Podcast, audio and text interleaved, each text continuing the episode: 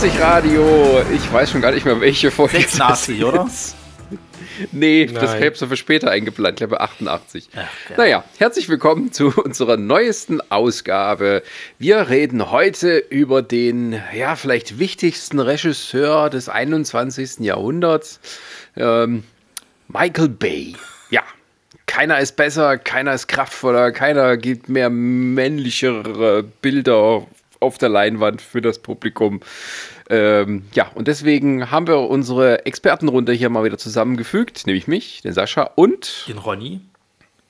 ja, und, Warte, warte. Ich muss erst einen Schluck aus meinem äh, Bud Light nehmen. Und noch hier mein Powerriegel. Muss ich auch noch essen. Ich sitze übrigens noch in meiner grünen Corvette. Haben wir das alles drin? Gut, danke. Hier ist der Chris. Product Placement. Ja, ein bisschen Anspielung muss man schon mit reinbringen hier, ne? Also ich trinke gerade Merkur Classic. Hätte doch Werbung finden. du Schwein, keine Markennamen, keine Markennamen. ja. Ja, oh Gott. Hier alles auf meinem Apple MacBook Air aufgenommen. Jetzt müssen wir, glaube ich, wirklich sagen, Hashtag Werbung oder so. Ja, um Werbung, sicher zu gehen. Werbung schließt ja ein Gegengeschäft ein. So, Ja, wir, sind, wir gehen auf Torkasse. Ja. Wir wollen heute ein bisschen über Michael Bay sprechen. Bisschen. Und zwar auch ein, ein bisschen, ja. Und zwar auch ein bisschen als Wollen. Michael Bay. ähm, das wollten wir schon länger mal machen, aber es gibt auch einen aktuellen Anlass. Äh, es ist quasi ein bisschen Traumabewältigung, äh, denn der Ronny hatte sich vorgenommen, äh, oder hat es auch schon gemacht, eine Hausarbeit für die Uni über Michael Bay zu schreiben und dementsprechend steht er so tief im Stoff, dass wir gesagt haben, jetzt müssen wir die Gelegenheit ergreifen und das Thema beackern, denn er weiß alles über diesen Mann und kann genau sagen, was die Highlights sind, was noch besser ist und was überhaupt der größte Film ist, den er je gemacht hat. Denn was Schlechtes kann man nicht über ihn sagen, oder Ronny? Du kannst genug Schlechtes über diesen Mann sagen. also er ist, Aber erzähl doch er mal- ist vor allen Dingen, er, äh, wie immer alle sagen, er ist auf jeden Fall kein Rassist. Das habe ich tatsächlich rausgekriegt. er ist ein Arschloch. Nur ja. seine Filme sind rassistisch. Nein, nein, auch das nicht. Er ist ein Arschloch, ein narzisstisches, ja, aber er ist kein Rassist. Er ist ein Arschloch, ein Narzisst, ein Sexist, aber er ist kein Rassist. Ja, Hat ihn, hat, war das nicht Megan Fox, die ihn mal irgendwie als Diktator oder auch als Hitler, Ja, ja, als Hitler. äh, bezeichnet Als oder Hitler. verglichen hat? Ja gut, dann ist er kein Rassist, natürlich nicht. Nee, klar. Nee, sie hatte, sie hatte, also ich hatte, ich habe ja so ein, so ein äh, während, während der Recherche hatte ich direkt ein Buch, was über ihn geschrieben wurde, äh, äh, mir rausgesucht. Und da gab es halt dann auch Interviews, äh, also Interviewabschnitte mit ihm. Und da hat er das die ganze Sache mit Megan Fox auch von anderen Schauspielern quasi, die haben die ganze Sache mal versucht zu erklären. Und Fox selber meinte damit eher seine Arbeitsmoral, dass die quasi sowieso Hitler ist im Endeffekt. Also er muss wohl am Set echt wie so ein Feldwebel sein. Also der hat da seine Vorstellung und wehe, du spurst nicht, dann, dann ist aber da Stimmung. Und bei ihm ist es halt tatsächlich auch so, er will da keine Freundschaften aufbauen oder sonst irgendwas, sondern er will halt das drehen, was er halt zu drehen hat. Die Leute haben halt äh, gefälligst zu hören. Da werden dann auch mal so Beleidigungen und sowas rumgehauen, aber nach dem Dreh ist alles cool. Dann sitzen wir auch mal mit einem Bier da ne, und dann geht's los. Naja, James Cameron soll ja auch so sein. Ich habe Also- schon von so vielen Leuten gehört, dass die so sind. Ich meine, Tarantino fängt ja immer erstmal mit einem Schnaps an, aber gut. Na, Tarantino, ja, ich glaube, der ist noch ein bisschen anders, aber es, es gibt halt bestimmte Regisseure, die sind halt so, ähm, wenn ich auf dem Set bin, bin ich Gott und alle anderen haben zu hören. Aber das ist natürlich auch teilweise das, was sich auch ähm, viele wünschen. Also nichts ist schlimmer sozusagen an einem Filmset als ein Regisseur, der nicht weiß, was er will. Äh, weil dann sehr schnell auch die Egos, wenn da Stars dabei sind, äh, von den Schauspielern übernehmen oder die, die Crew dann auch nicht so wirklich auf ihn hört. Und dann äh, meistens sind es die, die halt so dieses Diktatorische an den Tag legen, dass da auch was Gescheites bei rumkommt, weil halt, ähm, naja, Regie bei einem Film zu führen ist, äh, habe ich mal gelesen, hat die gleiche Belastung wie acht Stunden Bergbau am Tag. Ähm, also so auf, auf den Geist als auch manchmal auf den Körper. Also bei Bad Boys, Ähm, gleich beim ersten, gibt es auch eine lustige Anekdote mit ihm und äh, Martin Lawrence. Also die sind Ja, am Set äh, sehr, vielleicht- sehr oft zusammen ge gegeneinander angekommen. Ähm, aber vielleicht im Vorfeld mal kurz äh, erklärt, Michael Bay, äh, ganz kurze Vita, ähm, der hat ja nicht als Hollywood- oder als Filmregisseur angefangen, sondern der hat seine Spuren ja durch Werbung und durch Musikvideos verdient, oder? Genau. Der hat, ähm, äh, also der hat halt schon, schon äh, ein Studium in Filmwissenschaften gemacht oder mit, äh, ich sag mal, als äh, im Film und ähm, mhm hat dann angefangen halt quasi erst für, für Werbeprodukte halt eben was zu, zu drehen und hat damit auch äh, tatsächlich Awards gewonnen. Also zum Beispiel sein, sein bekanntester äh, ist, ist ein Werbespot, der heißt irgendwie Got Milk oder so. Also das ist irgendwie in Amerika so eine Kampagne gewesen, wo es darum geht, dass die Leute halt wieder mehr aufgefordert werden, Milch zu trinken. Und dann mhm. gibt es halt einen Werbespot. Mit dem Milchbart, ganz bekannt. Genau, und dann gibt es halt so einen Werbespot, wo halt so ein, so ein Typ halt eben in einer, in so einer verstaubten Bibliothek halt eben ist und irgendwie gerade ein Keks isst und das Telefon klingelt. Und es ist so eine Radiosendung und da geht es halt um eine historische Frage, er weiß es natürlich, kriegt den Anruf, soll halt eben äh, antworten, hat natürlich jetzt diesen trockenen Keks und hat eine Milchpackung neben sich stehen und versucht die jetzt nur halt einzugießen. Die ist aber alle. Und ja, versaut natürlich dann dadurch halt eben äh, diese Gewinnspielfrage. Und äh, also wenn du dir so den Werbespot anguckst, finde ich, merkst du jetzt noch nicht so, dass es typisch Michael Bay ist. Also das sind halt so ein paar rangezoomte Szenen, aber es ist keine, keine Kamerafahrt so richtig drin. Also so, so ein Rundumschwenk gibt es halt nicht. Es gibt mal eine, eine, normale Kamerafahrt. Du hast jetzt nicht irgendwie Zeitlupe oder irgend so einen Scheiß. Das kommt erst alles viel später. Und dann hat er mal noch einen Werbespot gedreht, der, für den er bekannt war, das war irgendwie für, für Bud Light und, und äh, was so eine Kombination, ich weiß es gar nicht. Da ging es irgendwie darum, dass die so, so ein äh, hier Bullrope-Reiten hatten und äh, das irgendwie mit Anwälten gemacht haben und äh, das dann so als Entertainment da war und die haben dabei halt Bier getrunken. Ja, dafür hat er eben Awards gewonnen, äh, ist dann noch mit in die, in die äh, Musikbranche, also hat dann Musikvideos gemacht, unter anderem für Tina Turner, für Meat Love und so weiter. Und das waren so die ersten Sachen, wo der halt eben richtig bekannt geworden ist in der Branche, bis sie dann irgendwann gesagt haben, ey, lass, lass den mal einen Film machen. Der hat auch selber äh, sich sehr viel Zeit gelassen. Er hat sehr viele Drehangebote gekriegt und hat aber irgendwie nie so richtig gesagt gehabt, naja, nee, das ist jetzt der Film, den er machen will, bis dann irgendwann Bad Boys halt kam.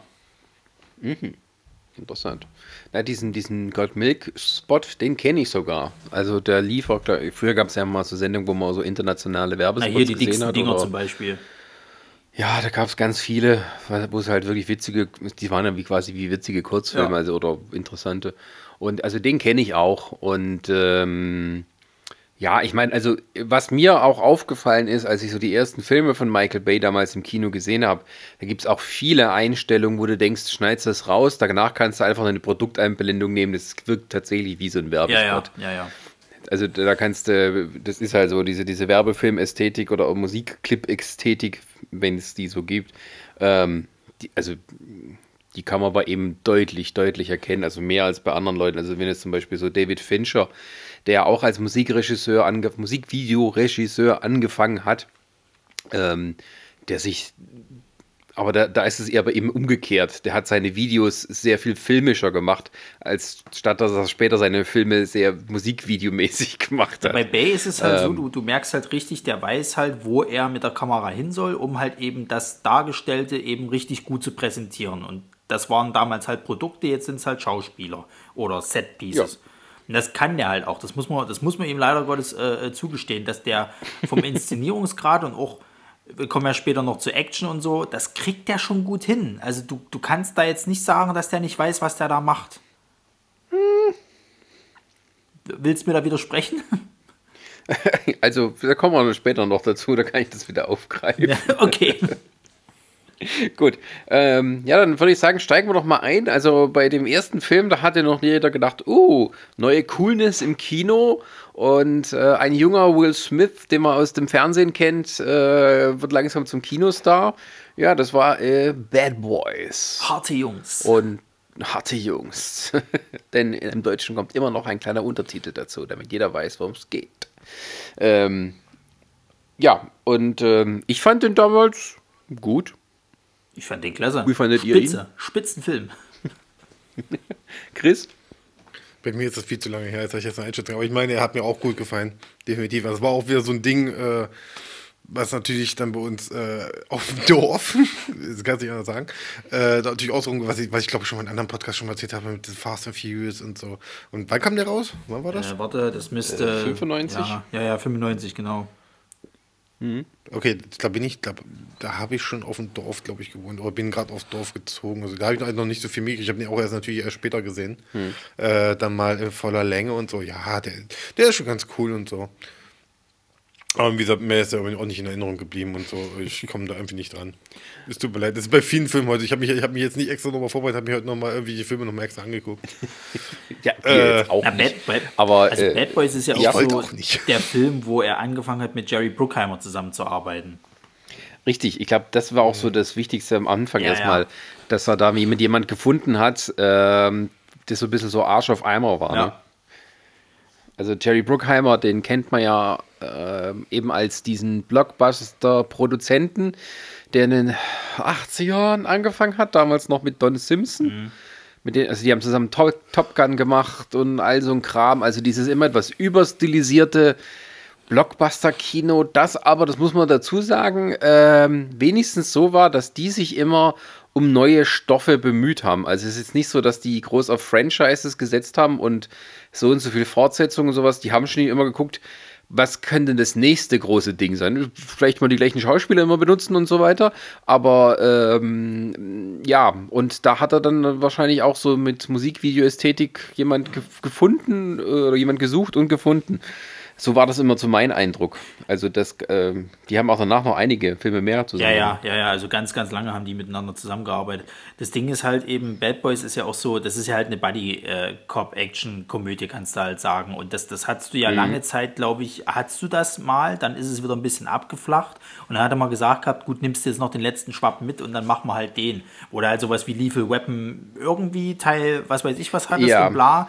Oder Tango und Cash und bla, hattest du dann jetzt eben mal muss man halt auch dazu sagen, zwei Cops, die halt beide äh, Afroamerikaner waren und dann sich eben da mit, äh, ja, im schlimmsten Viertel, also so kommt es immer rüber, dass Miami irgendwie so mit das Schlimmste ist, was es in Amerika gibt, weil da irgendwie nur so geil Irre aus. rumrennen. Ja, genau. Es sieht richtig geil aus, gleichzeitig ist es aber irgendwie es ist das schlimmste äh, Verbrecherviertel, was es gibt. Aber war das eigentlich schon der, sozusagen schon der, der Aufstieg von Will Smith? Weil eigentlich geht ja immer so, man sagt ja eigentlich immer Independence Day, ich weiß jetzt nicht mehr von welchem Jahr der ist. Warte, lass Also- mich kurz gucken. Der ist war später, der war 96. Also mit Bad Boys hat es angefangen. Da hat er sich Ja. angefangen, so langsam von seiner Serie abzunabeln. Ähm, das war auch Prinz von damals? Bad Boys, bitte? Prinz von Bel Air. Prinz von also Bel-Air, Prinz genau. von Bel Air. Genau. Ja. Also äh, er hat ja äh, schon vorher Kinofilme gemacht und als er dann populär wurde mit Prinz von Bel Air, da kamen natürlich bestimmt auch massenweise Kinoangebote. Und ich glaube, äh, Bad Boys, das war auch nicht so die, hochbudgetierte Produktion. Ich glaube, das war so ein bisschen so ein Testbett, also für alle, die dabei waren. Also sowohl Martin Lawrence, der irgendwie Stand-Up-Comedian vorher war, und, und, und Will Smith und eben äh, äh, Michael Bay. Also es war eher so ein bisschen, das sind die Neuen und die lassen wir jetzt mal machen. Und äh, das merkst du dem Film, also im Vergleich zu allen anderen Michael Bay-Filmen, da ist so eine gewisse Frische einfach dabei. Da ist so was, ich probiere mich jetzt mal aus und dann guck mal, was passiert. Und die beiden, ich weiß nicht, ob da viel improvisiert wurde, aber äh, das kommt halt auch so vor, dass halt Martin Lawrence und Will Smith, die können gut miteinander, die machen halt lauter dumme Sprüche und so weiter. Und das ist halt ähm, äh, eine Kombination mit Michael Bay's Action eigentlich was ziemlich Cooles gewesen. Das ist irgendwie so, ja, äh, war auch irgendwie ein bisschen neu von der Ästhetik und allem her. Naja, also die Chemie der beiden, die war Obwohl das Thema alt ist, ne, Buddy-Film. Ja, ja, na, die, die Chemie der beiden war gut. Die haben aber, glaube ich, am Anfang erstmal schon noch geschriebene Texte bekommen und haben es dann so ein bisschen improvisiert. Das merkst du halt gerade im zweiten ist es besser. Das, das merkst du von der Tonalität. Also gerade wenn du so Sachen hast, wie jetzt hier die, kommen wir ja später noch drauf, die Szene, äh, äh, wo sie halt den Freund von der, von der Tochter irgendwie da verarschen. Das klappt im zweiten besser noch so. Im, Im ersten ist es noch sehr, da merkst du, das geht noch sehr nach Script. Die haben nicht so viel Freiraum aber ähm, dürfen schon ein bisschen was. Es war ja auch so ein Ding, dass die halt am Anfang, also Martin Lawrence zum Beispiel, der hatte am Anfang ziemliche Probleme mit Bay. Der, der hat nicht verstanden, warum ein weißer äh, äh, Regisseur jetzt quasi hier so zwei afroamerikanische äh, äh, Buddy-Cops da irgendwie äh, also besser versteht, als es Martin Lawrence sozusagen kann. Und hat ihn dann halt während des Drehs die ganze Zeit immer so ein bisschen getestet. Also sie sind, wo, wo, wo Bay halt immer so dieses halt war, eben, der war schon von Anfang an so, dass der halt eben hier sagt, wo der Ton lang geht, also wo, wo, wo es lang geht quasi. Und Lawrence hat ihm das nicht abgekauft und hat so ein bisschen immer wieder versucht zu testen und hat ihn dann irgendwie auch zu Weißgut versucht zu bringen. Muss man auch sagen dazu, Bay ist tatsächlich auf dem Set, er ist zwar harsch, aber er ist immer relativ ruhig eigentlich kannst du schon fast sagen, wie so ein Psychopath irgendwie, der nie richtig explodiert, was eigentlich das Schlimmste ist. Weil wenn du nicht merkst, dass da irgendwelche menschlichen Regungen kommen, sowas wie Gefühle, Gefühle, wenn du jetzt quasi jemanden beleidigst und der, der dann nicht direkt krass austickt, dann ist es eher so, dass du dir noch mehr Angst vor dem hast, weil du denkst, scheiße, der wartet bestimmt nachts irgendwie auf dem Parkplatz und dann schlägt er mich zusammen oder so.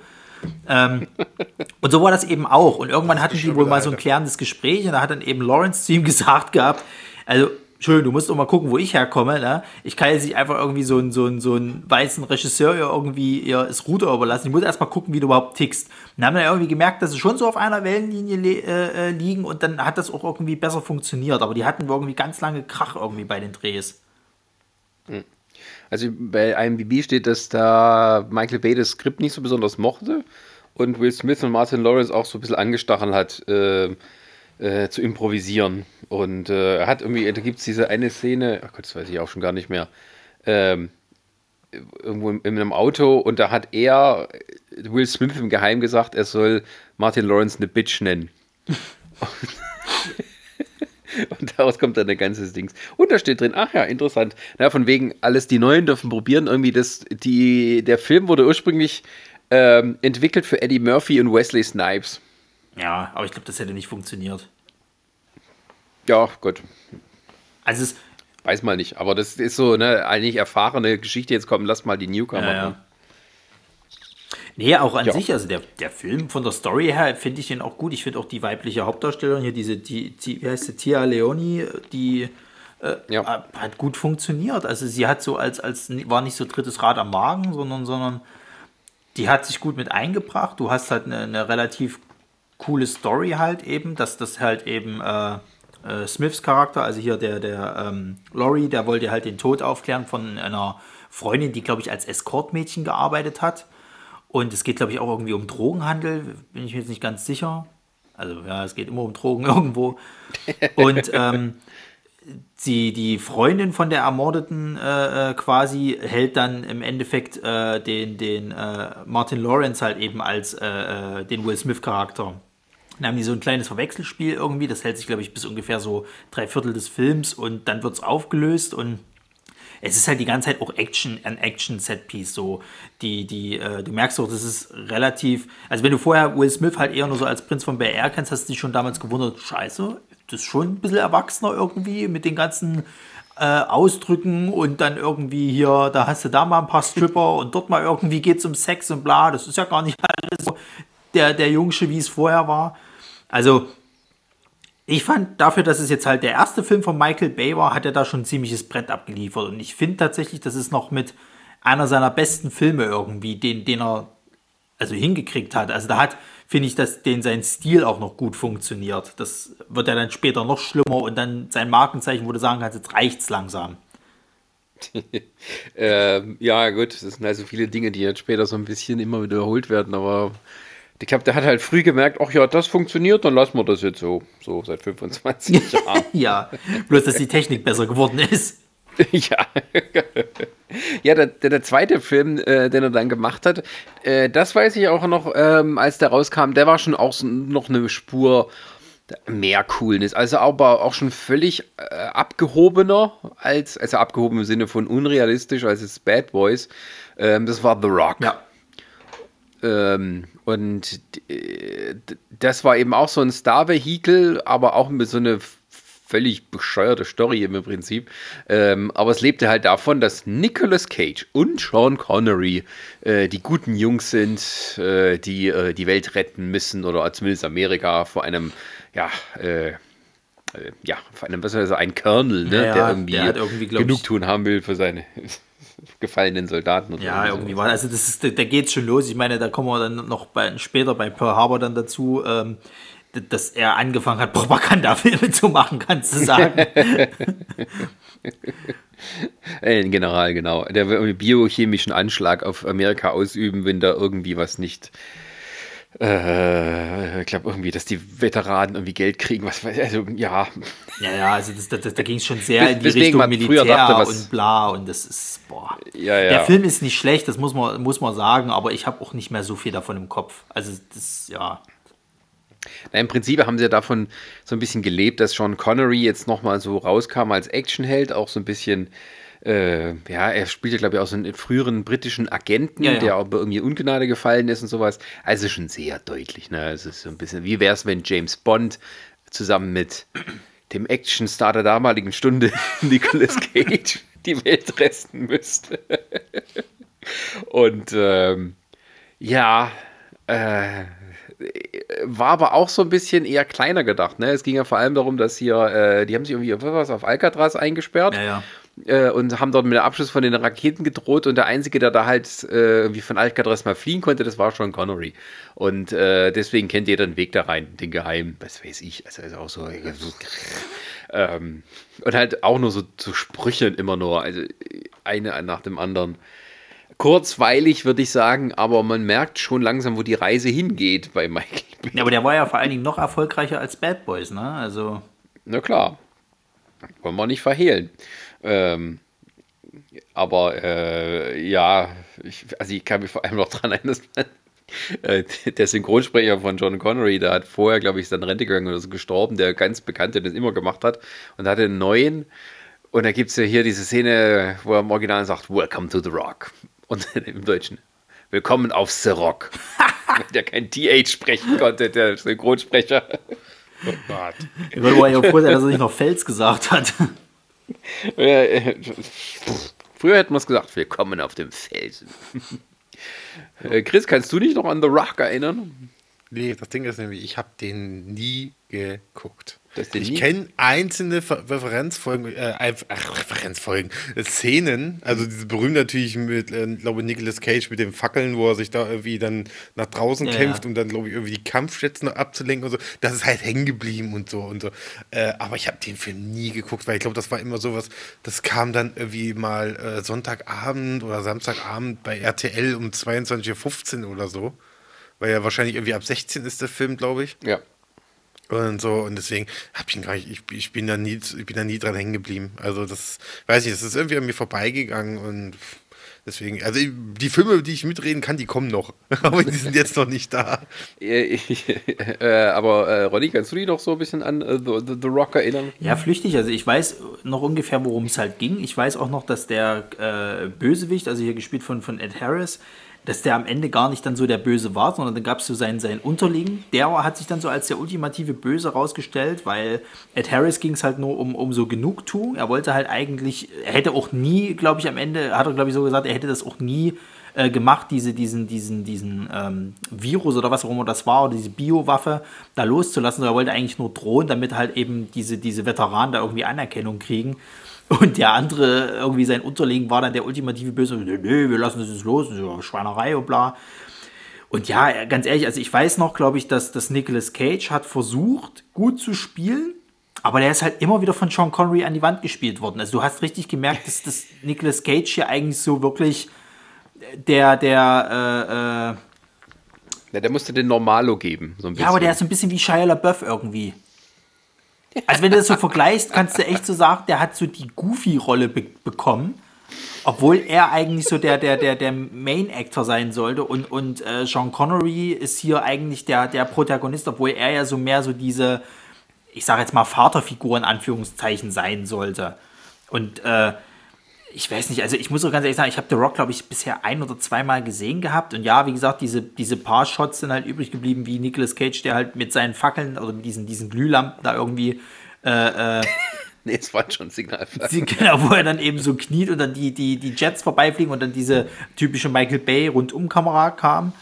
Aber ansonsten blieb, blieb da nicht mehr so viel hängen, auch von der Story her. Ich kann, kann dir noch nicht mal genau sagen, äh, äh ob es wirklich um Veteranen ging und, und ich glaube, es gab auch wieder Kritik irgendwie, also es hat ja dann Michael Bay ab dem Film immer gemacht, dass der quasi so die Regierung immer so ein bisschen äh, kritisch äh, äh quasi angemahnt an, äh, hatte und auch da gab es wieder irgendwie was, wo, wo er irgendwie so einen, so einen FBI-Oberagenten als so einen Vollidioten dargestellt hat, obwohl er den ultimativen Plan hat, um alles sicherzustellen. Also sie wollen ja, glaube ich, am Ende irgendwie dann den, den Charakter von Sean Connery wieder einkerkern. Und der kann ja aber dann fliehen oder wie das irgendwie ist. Und äh, irgendwie wird dann der FBI-Agent eben so dargestellt, dass er ja zwar schon alle möglichen Alternativpläne hat, aber der britische Spion natürlich doch trotzdem schlauer ist als er, weil er halt eben gegen die Regeln spielt. Ja, ja, es ist auch so, ähm, also ich habe den, glaube ich, schon öfters mal gesehen, aber es ist auch schon eine Weile her, seit ich ihn gesehen habe. Was ich auch damals schon so fand, war, dass diese One-Liner, also selbst für so eine Art Film, saßen die nicht wirklich nee. gut. Also, nee. das ist so das bekannteste irgendwie. Irgendwie Nicolas Cage hat irgendwie so die, diese Raketenwerfer oder was das ist, die Abschussstation da an der Hand und ähm, sagt dann zu dem Bösewicht da, kennst du Elton John? Ich stehe nicht auf Schwuchtelmusik, aber du bist der Rocketman. Und äh, ja, zündet halt die Rakete mit, damit er wegfliegt. so ein Quatsch. Oder ja, es ist halt auch so, äh, äh, wer hat sich das jetzt ausgedacht? Dieselben Leute, die Raw Force geschrieben haben. Das muss ich gucken, ob das stimmt. was, was, was erlaubst du dir gerade? Raw Force ist ein besserer Film. Ja, aber die Dialoge sind ja teilweise auch fremdschämig. Also hier mit, ich dachte, es ist eine Schwuchtel, bis ich das Messer gesehen habe. Das ist eins zu eins das Gleiche. Ja, aber lange vorher. Möglich. Das nicht vergessen.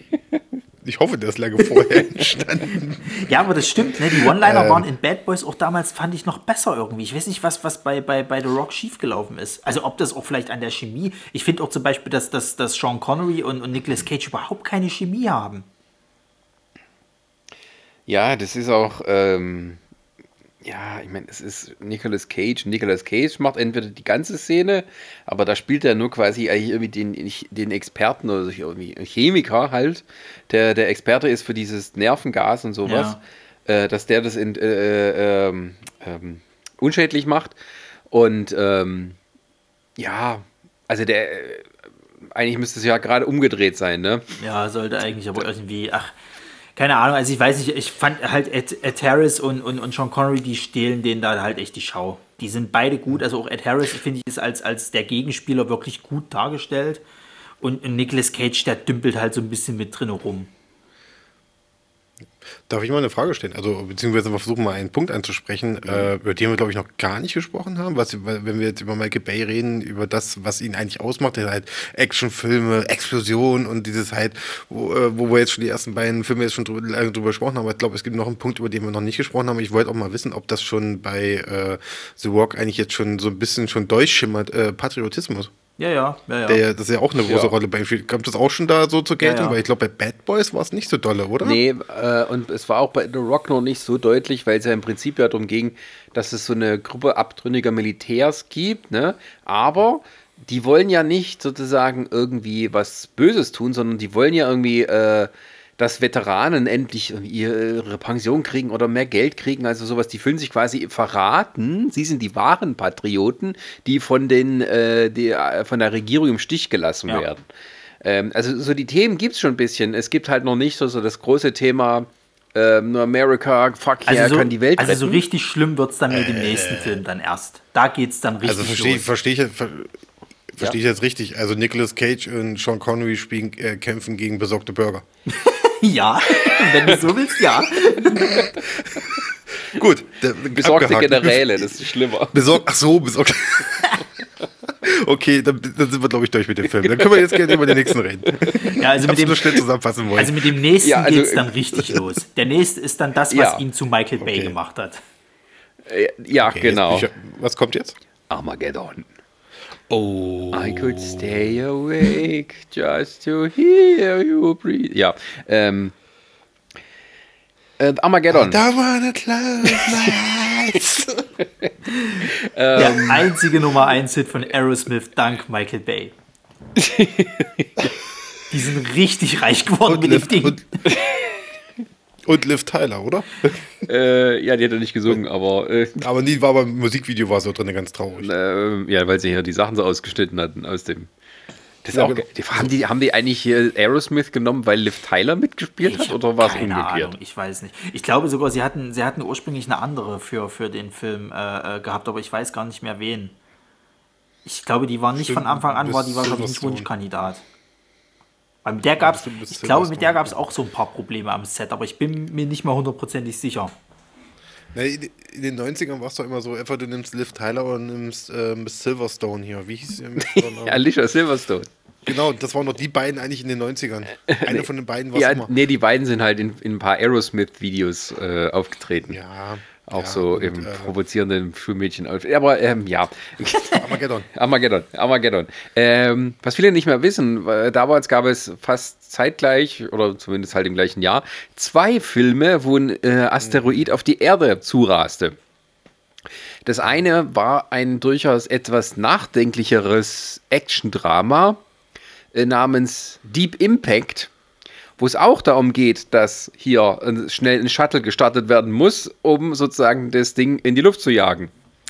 Ähm, mit Morgan Freeman als der Präsident und einem großen Ensemble von, von vielen Leuten, die auf der Erde oder im Weltraum waren und dort sozusagen jeder so seine äh, eigene Geschichte hatte, wie man mit diesem Ding umgeht. Und dann gab es noch Armageddon, wo gesagt hat, scheiß drauf, wir brauchen Bruce Willis. Und Ben Der, der Affleck. schafft das schon. Und hatte dann gesagt, jawohl, das ist, ich meine, der war, um ein äh, viel, viel erfolgreicher Ja, ja. als Deep Impact. Ähm, Das war auch so die Zeit, wo dann halt wirklich CGI so richtig massentauglich war und da hat man gesagt, jetzt kann man hier das machen und können das alles zeigen. Ich weiß noch, die haben Und, damals äh, diese Anfangsszene, also diese Zerstörungsszene, wo halt die, die Meteoriten hier in New York eingeschlagen sind, die haben die, glaube ich, als Trailer-Material so ausgeschlachtet, um zu zeigen, so, ja, das können wir jetzt und guckt euch diese Zerstörungskraft an und Zeug, das gab es seit, seit Independence Day nicht mehr. Ja, oder zumindest seit, äh, ja, das war dann so, als dieses ganze, wir machen alles kaputt. äh, Genre ähm, dann an Fahrt gewann mit Independence Day und mit Godzilla und äh, Da war, auch, da war auch so Twin Peaks mit bei, oder? Das ist genau, fällt auch so in den Zeiten. Ja, aber Twin Genau, Peaks, also Twin Peaks war nicht so, so krass. Also da war, war Ja, aber es war die Hochzeit der Katastrophe. das sowieso, ja. Sinne, ja. Du meinst Dantes Peak. Äh, Dantes Peak, ja, Entschuldigung, äh, nicht Twin Peaks. Twin Peaks, äh, Twin Peaks ist, ist, ein anderer Katastrophe. Äh, äh, Dantes Peak, ja, ja, genau. Oder Volcano. Oh, da gab es immer so zwei Filme von ja, ja. Volcano. Volcano. Volcano, Dantes Peak, Twister und so weiter und so weiter.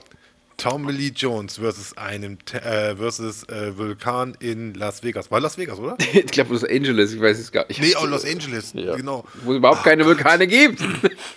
Ist mir nur eine Szene, ist mir so eine Szene hängen geblieben, wo irgendwie die Expertin oder so, äh, wo, sie, wo das Ding ausbricht und dann alle rennen weg und die so, nein, nein, ihr müsst stehen bleiben, ihr müsst gucken, ihr müsst die Kurve sehen, wann, wann der Stein runterkommt, damit ihr wisst, wo er runterkommt. Also das ist das Einzige, was mir davon hängen geblieben ist. Oh Gott. Voll, ey, was es für Filme gab früher, ist der Wahnsinn.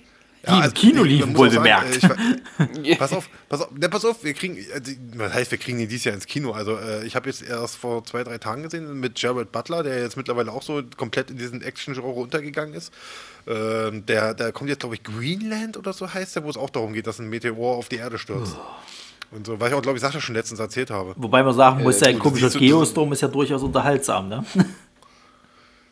Auf seine Art und Weise, Ja. ja. Das ist, ja, das muss, ich, das muss sogar ich zugeben. Ja, das stimmt. Diese bes- bescheuerten, super mega Weltraumstationen, die da gebaut haben. Ich frage mich, woher die das Material dafür haben, aber ist egal. Ja, äh, aber von wegen, äh, scheißegal, wegen Logik oder wegen äh, Glaubwürdigkeit. Äh, also Armageddon hat das genommen und daraus sozusagen äh, die Achterbahnfahrt schlechthin gemacht.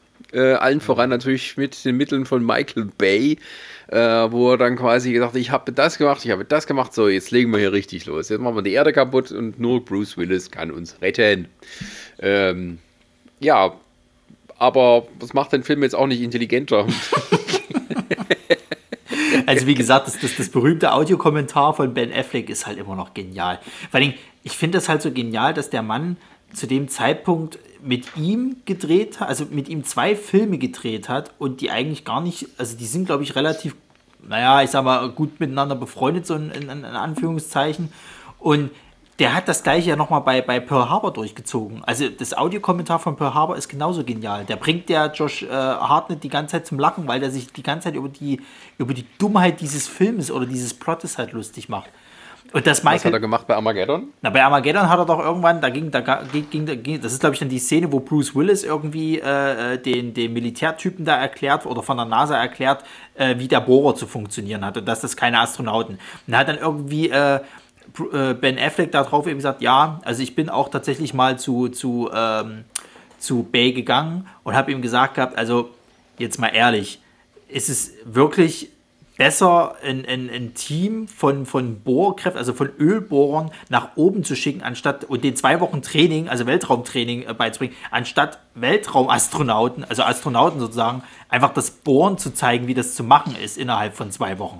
Und daraufhin meinte, meinte so zu mir, äh, fuck off. oder shut up oder irgend sowas. And that was that.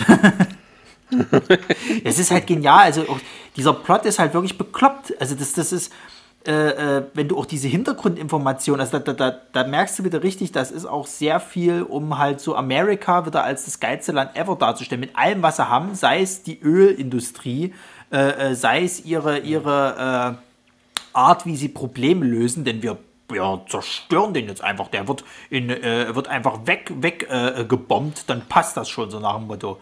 Ähm, ja, und auch innerhalb des Films gibt es halt Szenen, wo du dir denkst, Alter, der, der, eine, der eine reitet auf der Atombombe rum, also so quasi, das soll so dieser, dieser lustige Wink sein zu hier Dr. Seltsam, als ich die Bombe äh, äh, lieben ey, lernte. Ey, muss man aber sagen, ne? großartiger Stevie Buscemi, ne? Das ist ein toller Mann. Äh, ja, also das ist ja. Also ein toller Schauspieler. wenn man jetzt mal von der, nur von der Regie herangeht, ne? Also ähm, Michael Bay hat diesen eigenen, sehr, wie nennt man so schön, kinetischen Stil.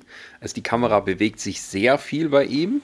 Selbst da, wo es sich normalerweise oder halt vorher nicht so wirklich bewegt hat. Und das ist irgendwie bei diesem Film, glaube ich, auch das, was den Reiz zumindest damals vor allem ausgemacht hat. Ne? Also diese Action, man hat ständig das Gefühl, alles bewegt sich sozusagen. Die Kamera fliegt umrum, alles ist immer, es ist kaum irgendwo etwas starr hat immer gern die Kamera irgendwie in Bewegung. Also, und auch selbst wenn irgendwie jemand auf die Raumschiffe oder die Space Shuttles, die starten, dann fliegt man auf die zu.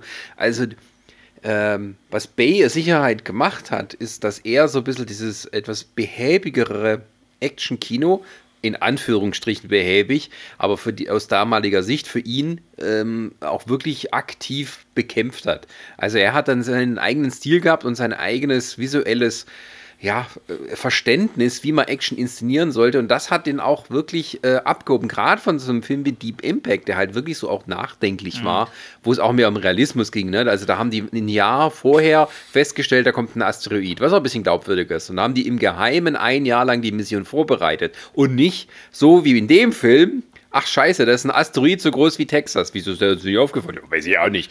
Das haben wir noch zwei Wochen. Machen Sie ja die Space Shuttle starten, was ja nie im Leben so funktioniert. Also ein Space Shuttle starten musste, glaube ich, ein halbes Jahr mindestens vorher geplant. Es geht nicht.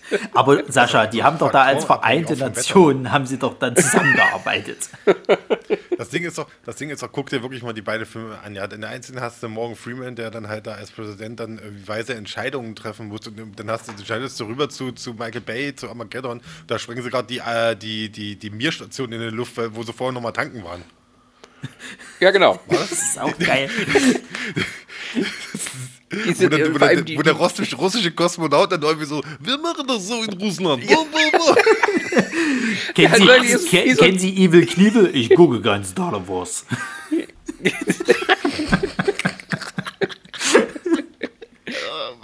Also, oh Mann, ja, da hat er diese ganze Crew, so Michael Clark Duncan, irgendwie der Riesentyp, dann Steve Buscemi, der halt irgendwie so dieser kleine mausartige Mensch da ist und ja, alles diese komischen Typen, die er nie im Leben und wahrscheinlich eine Weltraumreise überleben wird. Das ist ja eine Dicke da. Also, Gott, da spielt ja auch Owen Wilson mit, das habe ich schon gar nicht mehr im Kopf gehabt. Ach ja, richtig, das wird ein Cowboy-Typ. Ja, ja. Überlebt er das? Ich weiß und, schon gar nicht mehr. Ich weiß auch nicht mehr. Und Ben Affleck als sein äh, braunhaariges Pendant. Ja, und Peter, das und das ist so geil, ne? Peter Stormare, das ist halt der Russe, der spielt immer solche Rollen. Also ich habe den noch nie in einer stinknormalen Rolle. Er spielt immer irgendeinen Russen oder irgendeinen Jugoslawen oder Polen oder so. Es ist immer dasselbe. wo, wo wir es haben, ne? Bei, bei, bei Deep Impact hast du halt eben äh, äh, Morgan Freeman als Präsident. Hier bei Armageddon ist es Stanley Anderson, der mir gar nichts sagt. Der hat auch nur so einen kurzen Auftritt. Ich meine, da geht ja alles im Prinzip. Der, der Chef ist ja dieser NASA-Boss. Äh, ja, ja, Billy Bob Thornton. Thornton mhm. Genau. Und der ist ja im Prinzip so der, äh, der Obermufti, um es den immer geht. Und äh, ja, aber natürlich ist wichtig, dass Bruce Willis hier alles regelt.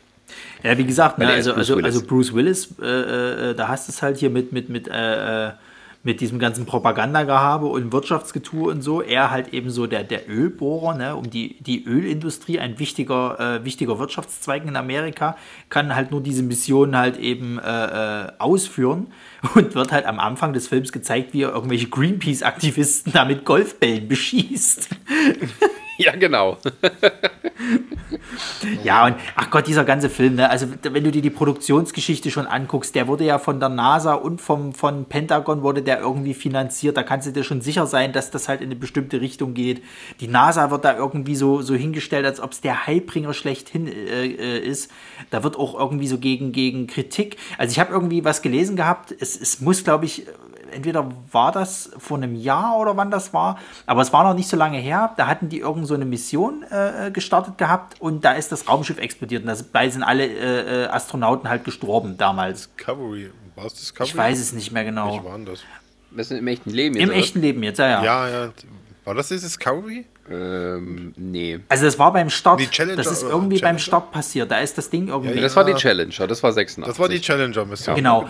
Und genau da, da hatten die NASA dann deswegen immer einen schlechten äh, äh, Stand so in der Gesellschaft, wurden halt nicht so gut anerkannt und das hat man dann in dem Film jetzt aufgegriffen und hat quasi dann so Sätze gebracht von Billy Bob Thornton wie, ja, 15 Jahre lang haben sie die NASA belächelt, jetzt zeigen wir es ihnen allen und so nach dem Motto und, und hat das eigentlich mhm. schon fast so als, als, als Werbeaktion für die NASA irgendwie, so als richtigen Werbefilm für die NASA inszeniert, dass, dass halt die NASA wirklich äh, äh es schafft, halt Ölbohrer zu Astronauten auszubilden, mit ihrer Hilfe quasi, um dann halt irgendwie den lebensbedrohenden äh, Asteroiden da zu sprengen. Gleichzeitig hast du wieder die Kritik an der Regierung, weil der Präsident in seiner kurzen Szene, die er hat, äh, hat ja natürlich kein Vertrauen in die Mission und äh, will das Ganze ja abblasen, um quasi dann der, der, die Welt ihrem Schicksal überlassen, so nach dem Motto, äh, als der Böse, wie er ist. Äh, ja, ach, keine Ahnung. Ich weiß nicht, ich fand damals, ich habe den nicht im Kino gesehen, ich habe den, glaube ich, im, im TV gesehen. Ich fand den damals schon blöd. Ich weiß nicht, also ich fand das dumm, wie, wie die Mission war, die Logik dahinter. Ich fand, die Effekte waren, ja, okay, cool, hast du nicht gesehen, aber ich fand auch, wie die sich dann auf dem Asteroiden benommen haben, total bescheuert. Dann teilweise diese, diese unverschuldeten, dummen Tode fand ich bekloppt. Also am beklopptesten war der Typ, der in dem Bohrer ist. Der sollte ja dann, die hatten da irgendwie so einen Bagger da oben und sollten dann irgendwie bohren. Und weil der, weil der, weil der, ähm, der Widerstand so hoch war oder sowas hat oder wie so eine Druckwelle ausgelöst hat, hat sich der Bohrer dann vom Asteroiden halt eben gelöst und ist dann halt eben, weil keine Schwerkraft großartig da war, ist er dann jetzt im Weltall quasi einfach so umhergeflogen und damit ist der Typ halt tot. So Quatsch! Als ob der dann nicht schnell dort irgendwie aussteigen kann und, und irgendwie sich mal noch irgendwie retten kann oder sonst irgendwas. Also es hat überhaupt keiner mehr äh, irgendwie gesagt gehabt, na, wir versuchen jetzt mal irgendwas zu denen zu retten, sondern ja, der fliegt jetzt weg, tschüss. Ich glaube ich glaub sogar äh, James Belushi oder wie, nee, nicht James Belushi, wie heißt er hier? Ähm, der Steve äh, Buscemi, genau. Der sagt, glaube ich, sogar noch irgendwie so, mach's gut. Grüß mir den Mann im Mond. Das ist der Satz, wo der Typ dann stirbt. Wo du sagst, ey, sag mal, Leute, wollt ihr mich verarschen? also, als ich den damals im Kino gesehen habe, ich habe auch damals Steve Impact im Kino gesehen, ähm, das war schon was Witziges. Also, es wusste auch jeder, dass der Film total dumm ist, beziehungsweise der Film wusste selber, dass das alles irgendwie unrealistisch ist und es ging eigentlich nur darum, möglichst cool und lustig rüberzukommen. Und ähm, ja, auch mit diesem äh, auf Greenpeace-Aktivisten. Ich meine, sowas kannst du heute gar nicht mehr bringen, ohne dass es dann danach einen Shitstorm ging. Damals war es halt ein netter, lustiger Kommentar, äh, weil damals auch ja hier mit hier dieser einen Shell-Bohrstation, äh, die man hatte und ja, so. Ja. Das war ja alles so aktuell damals im Fernsehen und ähm, aber das hat ja keiner mir als schlimm äh, aufgefasst. Und ähm, ja, das ist noch so eine andere Zeit. Und äh, das sind auch so, so Actionfilme, sage ich jetzt mal, die passen schon irgendwie auch schon in diese Ära mit rein. Die sind aber, glaube ich, auch von Michael Bay, das hat man damals schon gemerkt, immer so völlig auf die Spitze getrieben. Also immer so hart an der Grenze zu Selbstparodie. Ähm, allein schon gerade also mit dieser Werbefilmästhetik. Da gibt es ja dann so die Rede vom Präsidenten und was weiß ich, äh, kurz bevor die starten. Und du siehst überall in Amerika, wie die Leute dann sich vom Fernseher oder von den Radios versammeln, um diese Rede anzuhören. Ja, ja. Und jede einzelne dieser Szenen sieht entweder aus wie aus einem alten Propagandafilm oder, aus, oder aus der Werbung. Also auch wo die Flaggen so im Hintergrund, äh, die amerikanischen in Zeitlupe wehen und sowas. Und wo das alles von Amerika ist, was es schon damals gar nicht mehr gab. Und das sieht irgendwie alles aus wie aus den 40ern und 50ern. Und es ist so richtig, ähm, also so auch völlig künstlich äh, alles gemacht.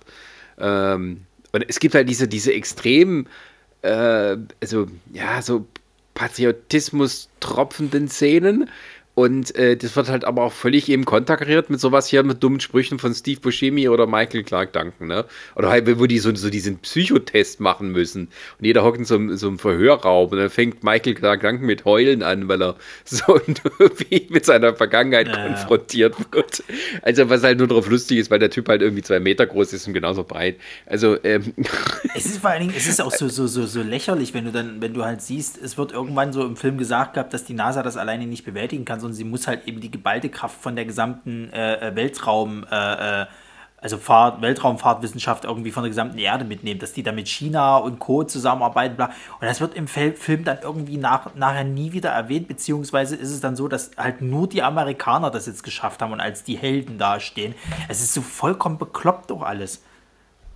Und, und ja, was, was sag, Bay halt ja, gar nicht kann, ist halt dieses, auf der einen Seite versucht er immer mal so ein paar lustige Sachen und so ein bisschen Parodie mit reinzubringen. Auf der anderen Seite ist es bierernst. Also du, du, du hast auf der einen Seite so Sachen wie, dass, dass, dass die Greenpeace-Aktivisten beschossen werden und, und äh, äh am Anfang Bruce Willis hier Ben Affleck hinterherjagt, weil er seine Tochter irgendwie geknallt hat und er das nicht witzig findet und mit einer Schrotflinte nach ihm jagt auf einer Ölbohrinsel mit einer Schrotflinte. Super Idee und äh, das alles ganz lustig inszeniert wird. Gleichzeitig heult äh, Bruce Willis am Ende. Also das geht gar nicht.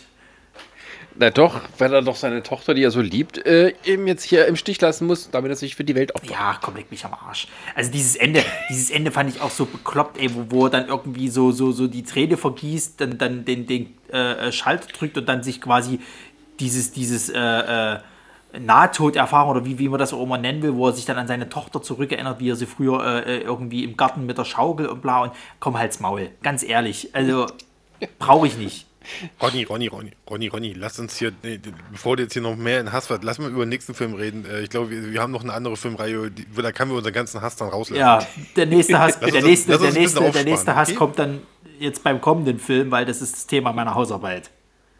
Ja, also wo Armageddon noch bewusst äh, alles so dieses äh, schlimme, ähm, aufge, äh, also dieses aufgesetzte äh, Super Amerika alles, äh, ach, das ist doch kein Satz.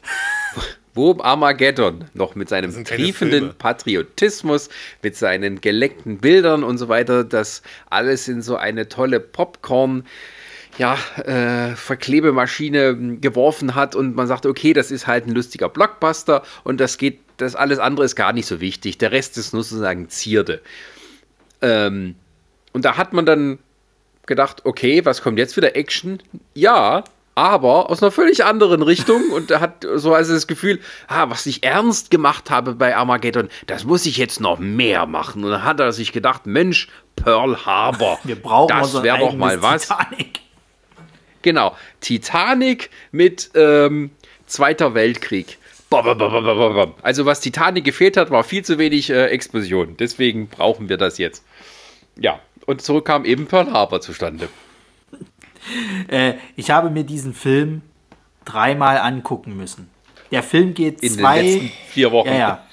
Der Film geht zwei Stunden und 45 Minuten oder irgend sowas, die Dreher. Und ich musste mir das dreimal hintereinander angucken. Ey, das auf Deutsch, auf Englisch und Niederländisch. Ja. nee, nee, auf Deutsch und Englisch halt. Aber, oh hm. Gott, ey. Also, das Ding ist halt, ich habe ja dann nach, nach dem dritten Mal gucken, weil dann weißt du ja schon ungefähr, was passiert und so. alles bis zu dem Angriff und der Angriff selber, das machst du noch mit. Da sagst du, gut, okay, kann ich mich zurücklehnen, Kopf aus, lass es einfach geschehen. Aber alles danach, das zieht sich wie Kaugummi und es hört nicht auf. Wo du denkst, bei, bei hier, äh, Sascha, bei äh, äh, hier, äh, wie hieß er hier, äh, äh, Alien Empire? Nee.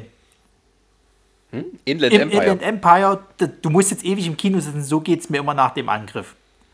Ich komme nicht mehr hier weg. Ich muss jetzt ewig hier sitzen und dabei zugucken, wie Ben Affleck und, und Josh Harnett hier äh, gegen die, die Japaner nochmal fliegen. Ja, weil ja der Krieg ging ja noch vier Jahre, ne? So fühlt sich das auch. Oh Gott. Aber der Reihe nach. Ja, aber der Reihe nach, ja. Oh Gott. Also es geht um zwei Freunde, die ihnen schon von Jugendbeinen an zusammen sind, irgendwo auf der Farm im wunderbaren Amerika, Mittleren Westen, ne? Irgendwie so. Ja, glaube ich, Long Island ist. Also Long Island ist, glaube ich, der Stützpunkt dann, wo sie als erstes sind. Ich weiß, glaube ich, Matt, ist, Long das Ken- Island? ist das Kentucky, wo die, wo die aufgewachsen also Long sind? Island ist ein Teil von New York City. Ja, ja, das ist ja richtig. Aber ich glaube, da ist der, der, der, der Stützpunkt, wo die als erstes dann, dann irgendwie es ist fliegen lernen oder so oder keine Ahnung. Ich dachte, die sind auf einer Farm. Na, das ist als Kinder, aber ich glaube, das ist das, ist das Kentucky? Ich weiß es gar nicht. Ist doch scheißegal. Auf jeden Fall äh, äh, es werden die halt dort groß und die fliegen auch schon ein bisschen, ne? Oder irgendwie Nee, sowas. also sie spielen immer hier, dass sie, dass sie Flugpiloten sind und der Vater so. von dem von dem einen hat hat doch ist er hier irgendwie so so äh, äh, hier na wie, wie nennt man das hier mit mit mit hier so Bewässerungs also so Agrarflugzeug hat er irgendwie und Mhm. damit wollen sie mal kurz ausbüchsen, schaffen es aber nur ein bisschen die, die, die Stadtrampe irgendwie zu, zu fahren und nicht abzuheben und denken aber, sie sind jetzt gerade geflogen, was, naja, am Arsch. Also sie wollen gerne Piloten werden, aber dann bricht auch der Zweite Weltkrieg aus. Allerdings ist Amerika noch nicht beteiligt. Äh, und einer von den beiden, äh, weiß jetzt nicht mehr wer, Brave, das ist äh, Ben der Affleck. meldet sich, Ben Affleck, meldet sich freiwillig äh, bei den Briten, Ja. ähm, um dort als Flieger mitzumachen. Ja, aber dann, wie es so ist, da ist ja noch eine Frau. So. Und damit geht die Scheiße los. Genau. ja, ähm, das Ding ist, äh, äh, also Kate Beckinsale spielt halt die, die, die Evelyn, die äh, quasi dann dieses Dreiergespann halt hat. Der Witz ist halt an der ganzen Sache, äh, äh, so, so beim Gucken machst du dir auch mal so Gedanken, mit wem von diesen Hauptcharakteren würdest du jetzt am ehesten mitfiebern. So. Und ich bin irgendwann immer hängen geblieben. Eigentlich ist Josh Hartnett, der, der Danny-Charakter quasi, eigentlich der sympathischste von allen. Der kann am wenigsten für die ganze Scheiße. Ben Affleck ist ein egoistischer Penner, der einfach nur irgendwie im Krieg spielen wollte. Und die Evelyn dreht sich wieder Wind kommt, ist der eine tot, bumse ich halt den anderen. Oh, jetzt ist der tot, na dann bumse ich wieder den ersten. So, Der lebt wieder. genau, das ist Pearl Harbor, die Liebesgeschichte kurz zusammengefasst.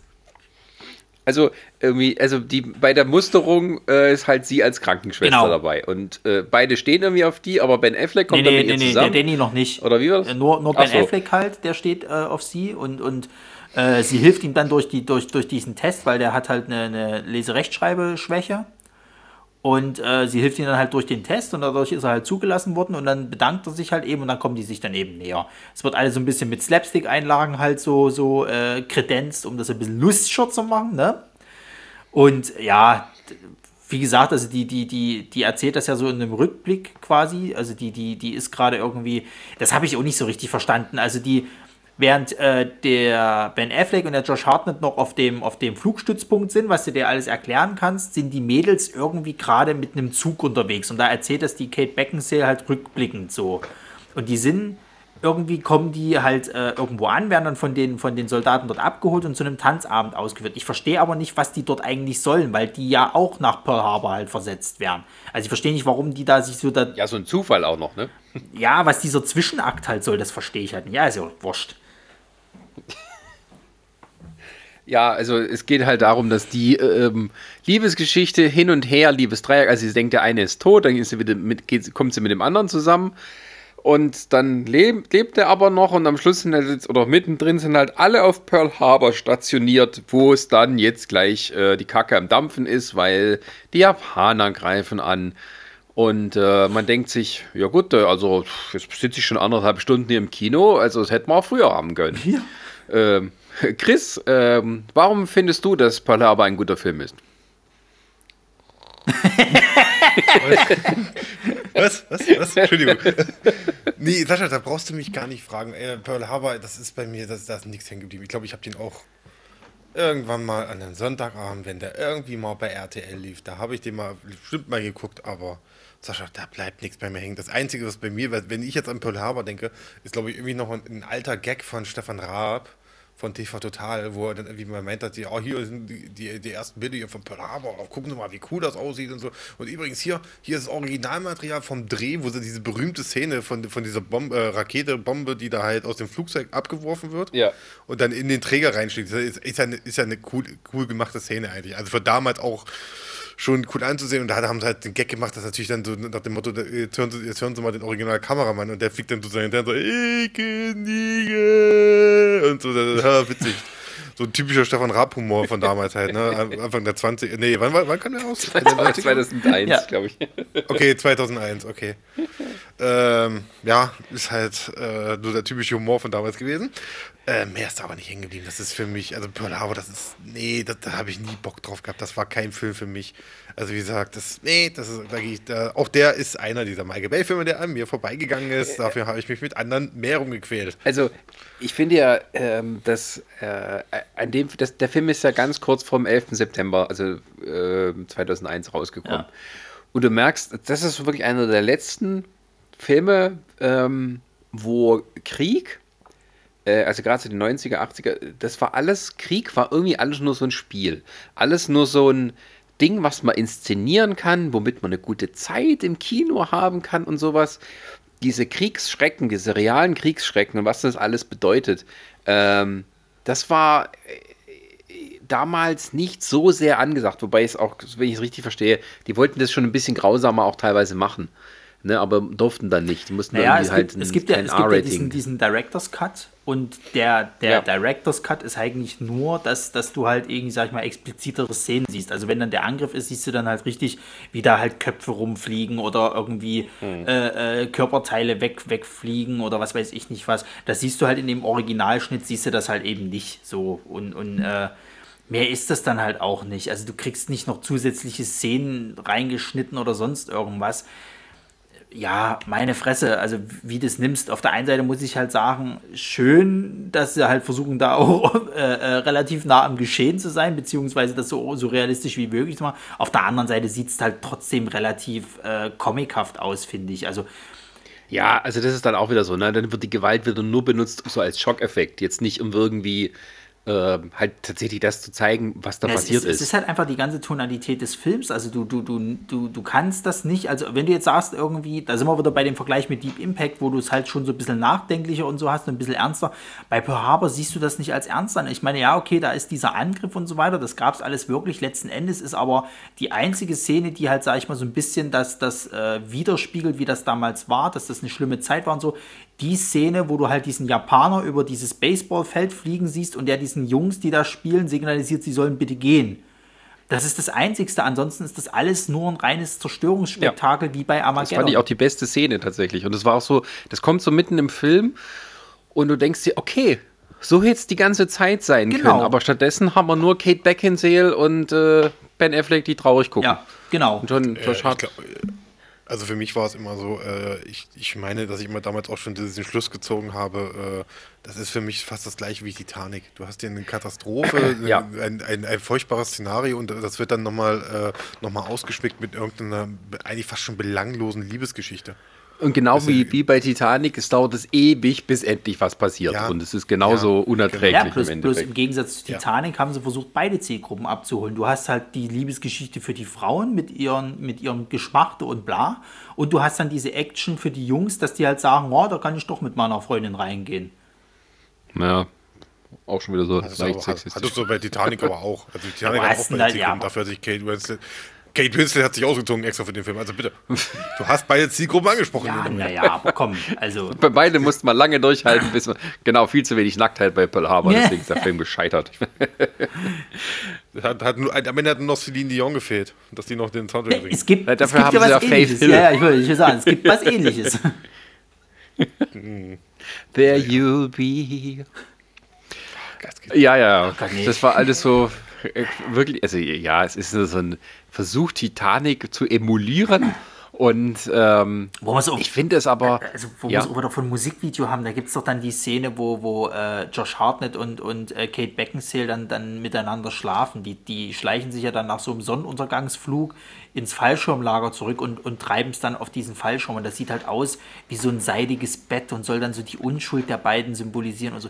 Alter, also, der, der, kann inszenieren, da kannst du sagen, was du willst. Das sieht alles immer hübsch und schön aus, aber das, dahinter ist halt so furchtbar. Ja, und es ist also, es gibt halt diese, diese, die Szene mit den Japanern, was du angesprochen hast, die fand ich halt richtig gut. Ne?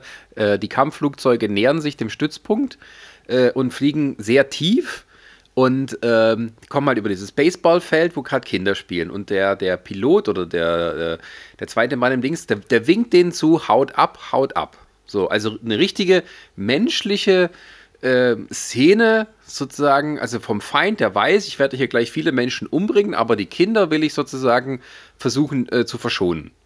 So, und ähm, das ist so, passt, ich weiß nicht, also das, wie das dann so reinpasst. Und dann hat man eben solche Sachen wie, ähm, also wo die beiden Piloten ähm, dann, also die beiden, also Ben Affleck und Josh Hartnett, schaffen es gerade noch in ihre Flieger, um selber so, einen, so einen kleinen Gegenangriff gegen die Japaner zu starten. Und nutzten dabei so das Spielchen, was die als Kind gemacht haben. Was, wie heißt das? Angsthase ja, oder irgendwie sowas? Angsthase, wo sie aufeinander zufliegen. Genau, und irgendwie der andere in der Mitte. Und äh, ich, ich kann mich noch erinnern, wie ich mich umgedreht habe zu meinem Kumpel, mit dem ich im Kino saß und der guckt zu mir und wir beide rollen mitten auf. das weiß ich noch von Pearl Harbor. es ist halt so, das machst du bei Star Wars, aber nicht bei Pearl Harbor irgendwie. Ja, genau. Und, und also, ich weiß nicht, also das, das ist halt auch so, es gibt dann die Szene, wenn, wenn dann der Angriff ist, also das ist halt direkt, der Angriff äh, äh, ist halt direkt an dem nächsten Tag, bevor halt Ben Afflecks Charakter wieder zurückgekommen ist. Die haben irgendwie am Abend zuvor, kommt er halt zurück äh, äh, und sagt, er hat halt eben äh, überlebt und dann haben die noch so eine Prügelei in der Bar und hauen dann eben dort ab und sind dann mit dem Auto irgendwie so ein bisschen außerhalb so. Und dann gabeln die, als dann der Angriff losgeht, noch unterwegs so einen Kameramann auf, der halt quasi für, die, für das Wochenjournal quasi immer so, so, so äh, Reports halt dreht. So. Und haben dann auch so diese Schwarz-Weiß äh, äh, äh, äh, äh hier Szenen halt mit drinne und so weiter. Und irgendwann hast du dann den Moment, dann sind die auf dem Flugfeld und der Kameramann wird abgeschossen. Und in dieser, diesem Director's Cut siehst du das richtig, wie halt eben so ein richtig krasser Durchschuss da durch den Kopf passiert ist. Und die dann sich halt noch so umdrehen und so, ja, jetzt steh doch auf und mach doch nicht so einen Quatsch und so. Währenddessen kommt dann, also das, das passiert alles so nacheinander, kommt dann wieder ein flotter Spruch, dann sind sie irgendwie in dem, in dem, äh, machen sich in den Flugzeugen bereit, um, um dann zu starten. Währenddessen wird irgendwie noch ein anderer Kumpane, der sich auch in so einem Flugzeug bereit machen soll, abgeschossen. Dann steigen die beiden auf und dann ist es wieder irgendwie so, so, so halb irgendwie so, na, typisch Actionfilm halt, dass du das alles nicht so ernst nehmen sollst und so. Und, und diese Tonalität dafür, dass es halt eigentlich so als immer das zweitschlimmste nach dem 11. September irgendwie war, das passte da einfach halt nicht. Also, wo, wo du auch sagtest vor uns hier, diese Menschlichkeit halt eben, äh, diese eine Szene, das ist fast nur bei den Japanern halt so. Also auch die erste Szene, wo du die Japaner eingeführt kriegst, wird halt eben denen ihre Motivation erklärt, die wird nicht gut genug erklärt. Da gibt es bessere Sachen. Du kriegst die Japaner eingeführt. ha, ähm, aber da kriegst du wenigstens so ein bisschen Menschlichkeit. Also auch da wird so gezeigt, quasi, wie die halt da ihre Besprechung haben. Irgendwo im Hintergrund hast du ein paar Kinder, die da Drachen steigen lassen und der, der Admiral guckt dann eben so dahin und meint so, ja, nee, äh, um halt das Überleben der Japaner zu sichern, müssen wir das jetzt machen. Und er will halt irgendwie nicht, dass seine, seine die nächste Generation im Krieg aufwächst und bla. Und dann gibt es irgendwann später eine Szene, wo sie ihn dann irgendwie so für diese, für, diesen Strategie, äh, für diese Strategie dann halt eben Zuspruch geben und sagen, dass er halt brillant ist und er dann eben sagt, ein brillanter Mann hätte einen Weg um diesen Krieg herum gefunden. Das ist halt sowas, wo ich sage, ja, bitte, so den ganzen Film und nicht irgendwie so ein Actiongeballere und dann noch so eine Liebesschwonze mit Kate Beckinsale nebenbei. Das ist auch so, also den Film hättest du nach dem 11. September niemals nee, produziert nee, gekriegt. Auf keinen Fall. Also hätten die vielleicht aus Versehen das ein halbes Jahr später geplant, den Start. Ich glaube, der Film, der wäre, also der wäre völlig untergegangen. Na, vor allen Dingen, was auch so geil ist, diese Darstellung von Roosevelt in dem Film.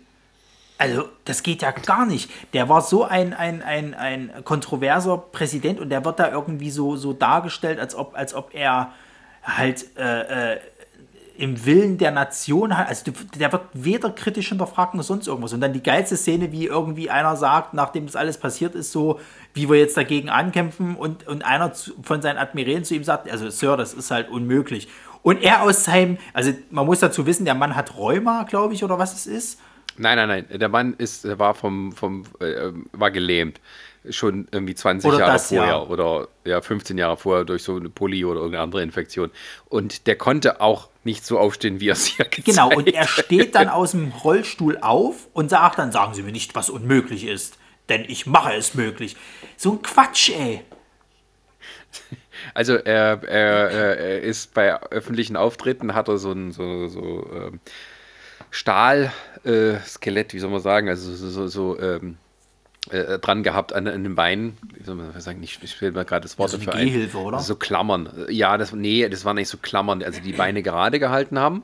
Und er ist dann im Stock gegangen und wurde gestützt und hat mit der Hüfte sozusagen die Beine nach vorne geschwungen. Und er hat, das sah so aus, als könnte er ein bisschen laufen. Also es war allgemein bekannt, dass er im Rollstuhl saß, aber bei öffentlichen Auftritten oder bei, bei gefilmt werden oder Fotos hat er immer darauf geachtet, dass man das nicht sieht, dass er im Rollstuhl sitzt. Und ähm, ja, das ist aber auch so tatsächlich, also wie so eine. Na Roosevelt war ein guter und auch ein großartiger Präsident in der amerikanischen Geschichte, hat vieles gemacht und er war auch wichtig in allem, aber natürlich jemand so Großes ist natürlich auch nicht frei von Kontroversen, aber den hat man tatsächlich wie so eine Figur aus einem Cartoon präsentiert. Also wirklich wie so aus, aus einem Kriegscartoon, der, äh, der wirklich, der Präsident, der alles unter Kontrolle hat oder zumindest, ja, er verliert mal kurz die Kontrolle, weil keiner den Angriff vorhergesehen hat. Ähm, angeblich. Und ähm, ja, das ist und dann ist halt John Voight. John Voight spielt den mit so viel Make-up, dass der wirklich aussieht, ein bisschen wie so eine Karikatur. Ja, Ähm, also John Voight, großartiger Schauspieler, Oscar-Preisträger und alles. Und dann gibt er halt hier sozusagen den Comic Roosevelt. Das ist halt, ja. Aber das passt halt so zum Ganzen dazu. Also Pearl Harbor ist wirklich, also glaube ich, von seinen ernst gemachten, gemeinten Filmen, sowas wie The Island, wo dann noch irgendwie eine originelle Idee oder sowas dahinter steckt, das ist halt wirklich unerträglich. Also es ist wirklich so ein Film, vorspulen, vorspulen, vorspulen. Wenn du jetzt halt den Angriff sehen willst, ja. Und dann halt noch diese eine Geschichte, wo Cuba Gooding Jr. den, den, den, den schwarzen Gefreiten Ja, spielt, Dor- der Dory halt, Miller. das ist eine wahre, ja, das ist eine wahre Geschichte. Das ist, aber der ist halt da, damit sie es im Vornherein mit als Werbung machen können. Es geht auch um seine Geschichte. Aber der ist völlig unwichtig. Der taucht immer mal wieder Genau. so auf und dann kommt seine große Stunde und dann ist auch wieder egal. Na, vor allen Dingen, der, der, Ja. der, der, der taucht halt erst auf Pearl Harbor natürlich auf. Da wird er halt in so einem Boxkampf irgendwie äh, präsentiert. Geht natürlich gegen einen sehr viel größeren und muskulöseren Typen, schafft es natürlich aber, den dann zu besiegen. Und äh, wird dann halt eben verarztet von der Evelyn und sagt eben, dass er natürlich noch nie in seinem Leben eine Waffe äh, abgefeuert hat oder in der Hand hatte. Er ist jetzt hier halt irgendwie nur der Schiffskoch oder irgendwie sowas. Und dann kommt halt seine große Stunde beim Angriff, wo er dann halt sich an so einem Fluggeschütz äh, äh, stellt und dann eben, glaube ich, ein oder zwei von den, von den Japanern abschießt irgendwie. Und dann siehst du ihn halt nochmal bei, bei dieser Massenbeerdigung und danach nie wieder im Film. Und der Film geht dann halt einfach nochmal fast eine Stunde oder noch länger. Ja, also das irgendwie, also das hat man, also das hat man auch so, also damals so gemerkt, mit Michael Bay, das kann irgendwie nicht äh, gut weitergehen. Also man merkt schon, die Filme werden immer ein bisschen blöder und das war so der wirklich, also für mich damals der Tiefpunkt. Als er später dann Transformers gemacht hat, da habe ich gedacht, genau, das ist endlich der Film zu ihm passt. Aber da, da kommen wir später. Ja, aber bei, bei Pearl Harbor muss man dazu sagen, der war scheiße erfolgreich. Nicht so erfolgreich wie Armageddon, aber der war trotzdem noch erfolgreich. Ja, lief ja auch rauf und runter ja. die Werbung dafür. Die wollten ja tatsächlich das so schaffen wie Titanic, da in die Milliardengrenze zu kommen und sowas. Aber die waren auch so meilenweit davon entfernt. Das war halt auch so, ja, völlig, am- also dem sind extrem hochgesteckten Ziel vorbei. Ja, keine Ahnung, ich weiß nicht, ich, ich, ich finde das halt auch alles problematisch. Wie gesagt, alles bis zu dem Angriff, das, das machst du mal gerade noch so mit, aber alles, was danach passiert, wie, wie, wie, wie dumm sich auch die Charaktere dann mittlerweile ver verhalten. Also danach geht es halt noch weiter, dass man halt diesen, diesen Doolittle-Angriff halt eben plant oder das Doolittle-Manöver. Das war halt im Endeffekt, soll das wie ein Gegenschlag gegen Japan sein. Da sind die dann mit, mit, mit so Bombern, sind die halt dann eben nach Tokio geflogen und haben dort halt ein bisschen äh, äh, dort ein bisschen was zerstört und sind dann wieder abgehauen. So. Das hat in der Realität, hat das die Japaner nicht großartig gekratzt, außer dass halt eben die Amis da mal irgendwie hingeflogen sind. Also dass die so weit durchgekommen sind. Aber ansonsten hat die das nicht groß gekratzt, weil die auch nicht viel zerstört hatten. Und hier wird es halt so dargestellt, als ob die irgendwie den halben Hafen und das halbe Industriegebiet natürlich leerfegen. Äh, Gleichzeitig ist es dann auch so, dass denen dann nach diesem Angriff bewusst wird, dass das ein Selbstmordkommando war, was die geflogen sind. Was von Minute 1, als die, als die äh, nach Freiwilligen gesucht haben, klar war, dass das ein Selbstmordkommando ist. Äh, und dann, dann, dann landen die halt in China, was ja halt auch von den Japanern irgendwie besetzt war oder teilweise. Und äh, dort kommt es dann zu dem, zu dem, du musst ja irgendwie noch diese Liebesgeschichte auflösen. natürlich stirbt dann einer von den beiden Hauptcharakteren. Diesmal ist es halt Josh Hartnett, weil der natürlich der nicht so To-Go-Guy war. Wahrscheinlich eher, weil Ben Affleck vorher schon in Armageddon mit die Hauptrolle gespielt hat. Und opfert sich halt dann dort. Und dann ist es am Ende so, dass, dass du dann halt dieses Voice-Over von der Kate Beckinsale hast, was auch so, so, so, das, also das fasst nochmal irgendwie so diesen ultimativen Patriotismus von Michael Bay zusammen irgendwie. Da wird dann so erzählt, ja, es war so eine schlimme Tragödie, aber Amerika ist gestärkter heraus äh, hervorgegangen und sie haben einen schlafenden Bären geweckt und äh, als Amerika dann sich am Zweiten Weltkrieg beteiligt hat, dann konnte Japan nur kapitulieren und wir haben so viel erreicht und bla bla bla und Zeug. So ein Quatsch. Wenn ihr dann überlegst, ja Jungs, so war es aber nicht in der Realität. Ihr könnt schon ruhig erzählen, dass ihr auch scheiß viele Verluste hattet. Ihr gehört zwar mit zu den Gewinnern, aber so geil war es nicht, was er da alles gemacht hat. Und äh, dann am Ende halt so dieses, dieses Schlussbild sozusagen, dass jetzt Ben Affleck äh, quasi mit Kate Beckinsale und dem Sohn, den sie ja von, von, von äh, Josh Hartnett dann halt eben hat, jetzt den amerikanischen Traum leben. So. Und der Sohn wird natürlich später auch Pilot, weil er liebt auch das Fliegen. Also, weiß ich nicht. Das, das, das, das kannst du heutzutage, vergleiche ich das immer ganz gerne mit einem äh, Song von Linkin Park, den die damals gemacht haben ähm, vom, äh, ich glaube, vorletzten Album war das irgendwie. Da war äh, das Musikvideo, ich glaube, das war, das hieß irgendwie, äh, ähm, wie hieß denn das Scheißlied? Ähm, ich glaube, äh, äh, äh, Castle of Glass oder so ähnlich, ich weiß es nicht. Jedenfalls in dem Song geht es halt auch so ein bisschen darum, dass man halt zerbrechlich ist und bla. Und das Video dazu ist halt so eine, eine Militärlaufbahn, wo quasi dann der Vater wird halt eben erschossen äh, im, im, innerhalb eines Einsatzes kommt halt das Militär, bringt das halt eben zu Hause, die Überreste oder beziehungsweise die Flagge, wie es halt immer so ist. Daraufhin wird der Sohn dann später äh, äh, hier irgendwie zum Militär, also wird hier Marine, was weiß der Geier, fällt natürlich auch im Einsatz. Das Militär geht wieder nach Hause äh, zu seiner Familie und seine Tochter kriegt dann eben seine Flagge oder was weiß ich nicht was. Und natürlich wird sie später dann auch Marine. Das ist so eins zu eins, kannst du sagen, ja, danke, das ist Pearl Harbor in der heutigen Zeit. Dankeschön. Ach ja.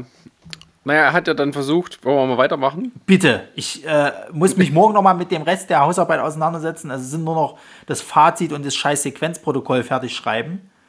Äh, ich habe genug von dem Mist. Sage ich so, wie es ist. Okay. Ich habe mir auch diese ganzen, ganzen Audiokommentare und was da nicht alles auf die. Ich habe mir für diese blöde Hausarbeit, musste ich mir den Film zulegen, weil es den natürlich wieder nirgendwo gab. Und das Geilste ist, die normale DVD kostet immer noch Vollpreis, auch auf Amazon und was weiß ich nicht was. Der Director's Cut hier mit Super Special Edition, hast du nicht gesehen, wo, wo noch drei Stunden super Material mit dazu ist? Drei Euro. Hm. Also, naja. Bitte weiter.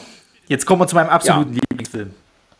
Genau, Bad Boys 2. Ein härtere Jungs. Film. es hatte mal, Chris, wie es hatte mal, es hatte mal, glaube ich, irgendeiner gesagt, the, mo the most movie oder so ähnlich. Chris, bist du noch da? Äh, ja, ich bin noch da. Ihr hört mich doch noch, oder? Ja, ja. Ja, ist gut. Du hast zu lange geschrieben. Ich, ich muss wirklich ich ja nicht wegdöse. Ich liege ja auch im Bett gerade, während wir aufnehmen. So, das ist schon wütend. Und Ronny, Ronny schwafelt so schön. Ist super zum Einschlafen. äh, Bad Boys 2. Äh, ich mag den, den habe ich, hab ich tatsächlich geguckt, was komisch ist, weil ich den ersten äh, wirklich fast gar nicht gesehen habe. Glaube ich noch nie wirklich komplett an einem Stück. Äh, oder beziehungsweise vor wirklich langer Zeit. Und den zweiten habe ich auch dafür deutlich besser in Erinnerung. Und aber auch da, das erste, was mir da in den Sinn kommt, sind, sind total übertriebene Kameraschwenks. Also Ja. dieses, das wirklich dieses, äh, was Michael Bay halt berühmt gemacht hat, diese Kamera fährt so um die Leute drumherum mit so ein, zwei Schnitten noch dazwischen, coole Mucke und äh, over the top einfach alles, ne? Und so, das ist halt bei mir hängen geblieben. Ansonsten, jetzt, wenn du mich jetzt fragen würdest, worum es worum geht's eigentlich in Bad Boys 2, ich hätte keine Ahnung. Das habe ich alles vergessen. Es geht um Drogenhandel. das mit, mit, mit, dem, mit, dem, Ach, also, Und um coole ui. Sprüche. mit dem kubanischen Drogenbaron irgendwie. Ja.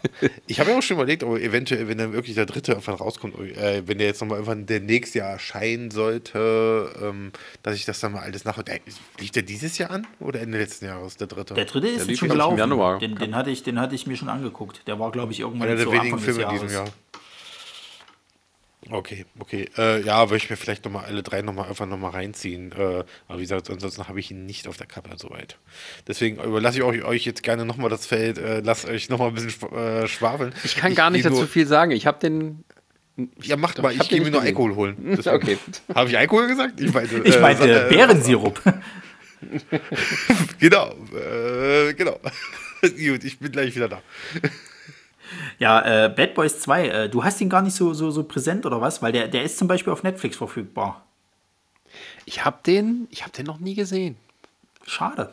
Also, oder ich habe ihn mal gesehen und da lief nur so nebenher. Ich weiß es nicht mehr, aber ich kann mich nicht wirklich dran Also erinnern. ich glaube, Bad Boys Ähm. 2 kannst du so als die Blaupause für die späteren Fast and the Furious Teile sehen. Also nicht mal, nicht mal unbedingt von der Physik. Die ist zwar auch manchmal ein bisschen grenzwertig, aber doch, doch noch schon ein bisschen realistischer als bei Fast and Furious. Aber allein von, den, von der Action her, wie die das halt alles machen, weil ich nehme mal als, als, als, also für mich ist zum Beispiel die perfekte Verfolgungsjagd, äh, äh, die, die ich jeher, je gesehen habe in einem Film, ist immer noch die aus Bad Boys 2, wo die halt äh, ähm, die, diese, äh, ähm, was sind das, so so eine Rastafari-Gang ist das irgendwie, wo die die halt hinterherjagen. Weil du richtig siehst, dass immer mehr angezogen wird. Du hast halt am Anfang eine normale Verfolgungsjagd, dann hält das mal kurz an, dann hast du einen krassen Schusswechsel auf so einer Kreuzung, wo irgendwie diese, diese Gangs sich mit, mit, mit Polizisten einen riesen Schusswechsel geben und du denkst, was ist denn hier nur los? Dann geht's wieder ins Auto, dann sind die auf so einer, so einer ähm, Brücke halt, auf so einer ganz langen und haben halt so einen Sattelschlepper irgendwie mit so, mit so Autos hinten aufgebongt äh, äh, quasi äh, gekapert und lassen dann irgendwann diese Autos halt eben rausfallen. Und dann geht es halt wirklich los wie in so einem Videospiel, dass sich halt immer mehr steigert. Erst werden mit den Autos halt eben normal, dass die eben auf die, auf die äh, losgelassen werden. Dem können die normal ausweichen. Als nächstes hauen sie dann irgendwie Autos von dem oberen Teil des LKWs runter, was dann quasi dazu führt, dass die Autos auch noch so ein bisschen wie äh, auf der Fahrbahn springen. Irgendwann hast du so ein Auto, was an der Kette befestigt ist, was quasi wie so ein, wie so ein Riesenball eigentlich sein könnte, der dann irgendwann auch noch in Feuer aufgeht. Und zum Schluss wird noch ein Boot losgelassen. Was irgendwie ist da so ein Auto, was, was, was hinten sein Boot eben hier auf dem, auf dem Anhänger hat und das wird irgendwie losgelassen und das Boot kommt dann noch entgegen. Und das steigert sich halt permanent und das ist halt der Film, äh, ist halt die ganze Zeit Action-Set-Piece an Action-Set-Piece und dann noch die coolen äh, Sprüche und die gute Chemie von Martin Lawrence und, und, und Will Smith. Die Story ist auch relativ einfach. Die wollen halt einen, einen kubanischen Drogenbaron hochnehmen und die Schwester von, von, von Mike Laurie, also von Martin Lawrence, ist halt eben, äh, Quatsch, nicht von Mike Laurie, von, von äh, äh, Burnett ist quasi in der Stadt und äh, die arbeitet irgendwie bei, ich weiß nicht, bei der CIA oder bei der Drogenfahndung, irgend sowas halt als Undercover-Agentin und will halt auch diesen Kubaner hochgehen lassen. Unter anderem spielt natürlich auch wieder mit hier unser äh, immer, immer einsatzbereiter äh, Top-Russe Peter Storma. Der, der ist halt so ein Clubbesitzer, so ein russischer oder irgendwie sowas und, und der ist auch im Drogengeschäft und macht mit diesem Kubaner halt äh, Geschäft und die wollen die alle irgendwie hochgehen lassen. Und dieser, dieser kubanische Drogenbaron ist halt unantastbar. Den haben irgendwie äh, die Miami Police schon mehrfach versucht hochzunehmen, haben es nie geschafft. Jedes Mal sind sie mit einer Klage am Arsch irgendwie äh, wieder weggekommen und jetzt sehen sie ihre große Chance. Und ja, also das, das ist wirklich krass. Du hast halt in Miami, denkst du dir die ganze Zeit, Alter, da muss so viel in den Arsch gegangen sein und, und oder da kannst du da gar nicht mehr leben, wenn da ständig irgendwie so viel passiert. Dann irgendwann wird es nach Kuba noch verlegt. In Kuba passiert dann, also für den Final Showdown haben sie sich da wirklich was einfallen lassen. Die zerstören halt einfach meine gesamte Villa. Also das hat Michael Bay, ich habe da mal so ein Making-of dazu gesehen. Der hat eine komplette Villa gebaut, um, nur um die hochzujagen. So, hat die auch eingerichtet und so weiter und so fort, nur um das Scheißding hochzujagen. Und der hatte halt nur eine, äh, äh, äh, also ein Take dafür, weil danach hätte es halt nicht mehr nehmen können. Und dann hat es halt auch funktioniert in diesem einen Take, das Ding halt hochzujagen. Und dann haben sie sich eine Szene tatsächlich aus einem alten äh, Jackie Chan-Film, Police Story, geklaut und fahren dann durch so ein, ähm, durch so ein Blechhütten, äh, äh, ähm, äh, ja, so Blechhütten-Slums irgendwie, so ein Berg runter, wo so viele Drogenlabore irgendwie drin sind. Und die fahren dann halt eben mit so einem Hammer halt da runter und, und, und alles explodiert um die rum und Zeug und Ey, das ist großartig. Der Film, der macht einfach von vorne bis hinten, macht der Spaß. Das ist ähnlich wie bei mir mit den Fast and Furious Filmen ich brauche da nicht groß nachdenken. Ich habe eine gute Zeit da drin, weil die halt einfach unterhalten, die zwei. Die sind lustig, die Sprüche passen. Du hast äh, äh, geile Szenen mit ihrem Captain, weil der Captain irgendwie immer so ein, so ein, so ein Aggressionsproblem hat, rastet der mal aus und hat dann irgendwie so das Meditieren für sich entdeckt. Und das ist großartig, die, die, wie die dann irgendwie nach dieser Einverfolgungsjagd angeschissen werden. Und der eine meint so, äh, was, wie, wie kam es dazu? Und, und, und der eine sagt so, äh, äh, äh quasi so, also Captain, ich habe gegrillt im Kreis der Familie und, und, und der andere meint, okay, das ist ihre Seite. Allerdings äh, ist es auch so, dass mir der Sabber am Ohrläppchen hängen bleibt, wenn sich der Oberbürgermeister jetzt über mir auskotzt und so weiter. Und der andere meint irgendwie dann so, reimen Sie die Wut weg, Wusa, Wusa. Das, das zieht sich halt durch den ganzen Film und, und, und, und die Gags sind tatsächlich auch on point, dass die halt funktionieren und nicht einfach so ein bisschen fremdschämig sind. Also für mich immer noch der beste Michael Bay-Film. Ich glaube, der hat das nie wieder danach erreicht. Weder jetzt auch mit dem aktuellen hier Six Underground, wo er es ja so ein bisschen wieder versucht hat, aber Bad Boys 2, also spitze. Wenn wer, wer auf Fast and the Furious steht, das ist sozusagen der Klassiker dazu. Also ist das quasi auch wieder nur abgekupfert an äh, Fast and the Furious? Nee, Fast and the Furious kam ja später. Also die, die aktuelleren Das meine ich ja. Die haben, die haben wieder mal nur abgekupfert. Denke ich mal. Also ich kann es mir nicht anders erklären. Natürlich wird es immer mal irgendwo noch so Actionfilme gegeben haben, die so ein bisschen Blaupausen für bestimmte andere Filme waren. Aber wenn du jetzt, sag ich mal, von dem Unterhaltungswert ausgehst und von, von, von Action äh, nonstop, äh, könntest du schon sagen, dass Bad Boys für Fast and Furious die Blaupause war. Ach ja. Ich, mein, ich bin übrigens wieder da. Hallo. hallo, hallo. Ich habe meinen Bären, äh, meinen Bärensaft mir äh, geholt. Wie Bärensirup oder was Ronny gesagt hat. Der ist jetzt da. Ja. Äh, ich habe kurz nur zugehört. Also, ähm, Bad Boys 2, dein Lieblingsfilm, Ronny, sagst du? Ja. Also von beiden. Also von, von, von, von. Die Messlatte, aber ganz ehrlich, die, aber ist die Messlatte da wirklich noch so hoch? Oh, wie gesagt, also wenn du, wenn du dir die anderen Filme mal so anguckst, was, was er noch so gemacht hat, äh, äh will ich nicht. Be be besser besser wird es nicht mehr. mehr. Ja, okay. Okay, äh, gut. Ich habe nicht viel zu sagen, Sascha. Ich will nicht hetzen, aber ich muss, ich will ja auch irgendwann schlafen. Naja, wir kommen ja jetzt, wir kommen wirklich, jetzt zum Ultimativen. Um halb vier. Wir, kommen, jetzt, wir kommen jetzt, jetzt zum Ultimativen. Island. Machen wir das jetzt in einem Rutsch gleich? Alle, alle was sind wir, fünf? Fünf? Nein, es kommt doch die Island. Ja, aber die Island kannst du schnell abhaken. Das ist der größte Flop von ihm, da passiert nicht oh. viel und er hat Szenen irgendwann ja. später in Transformers recycelt. Who cares? Okay. Ja, mit also, Scarlett Transformers. Sehr schön.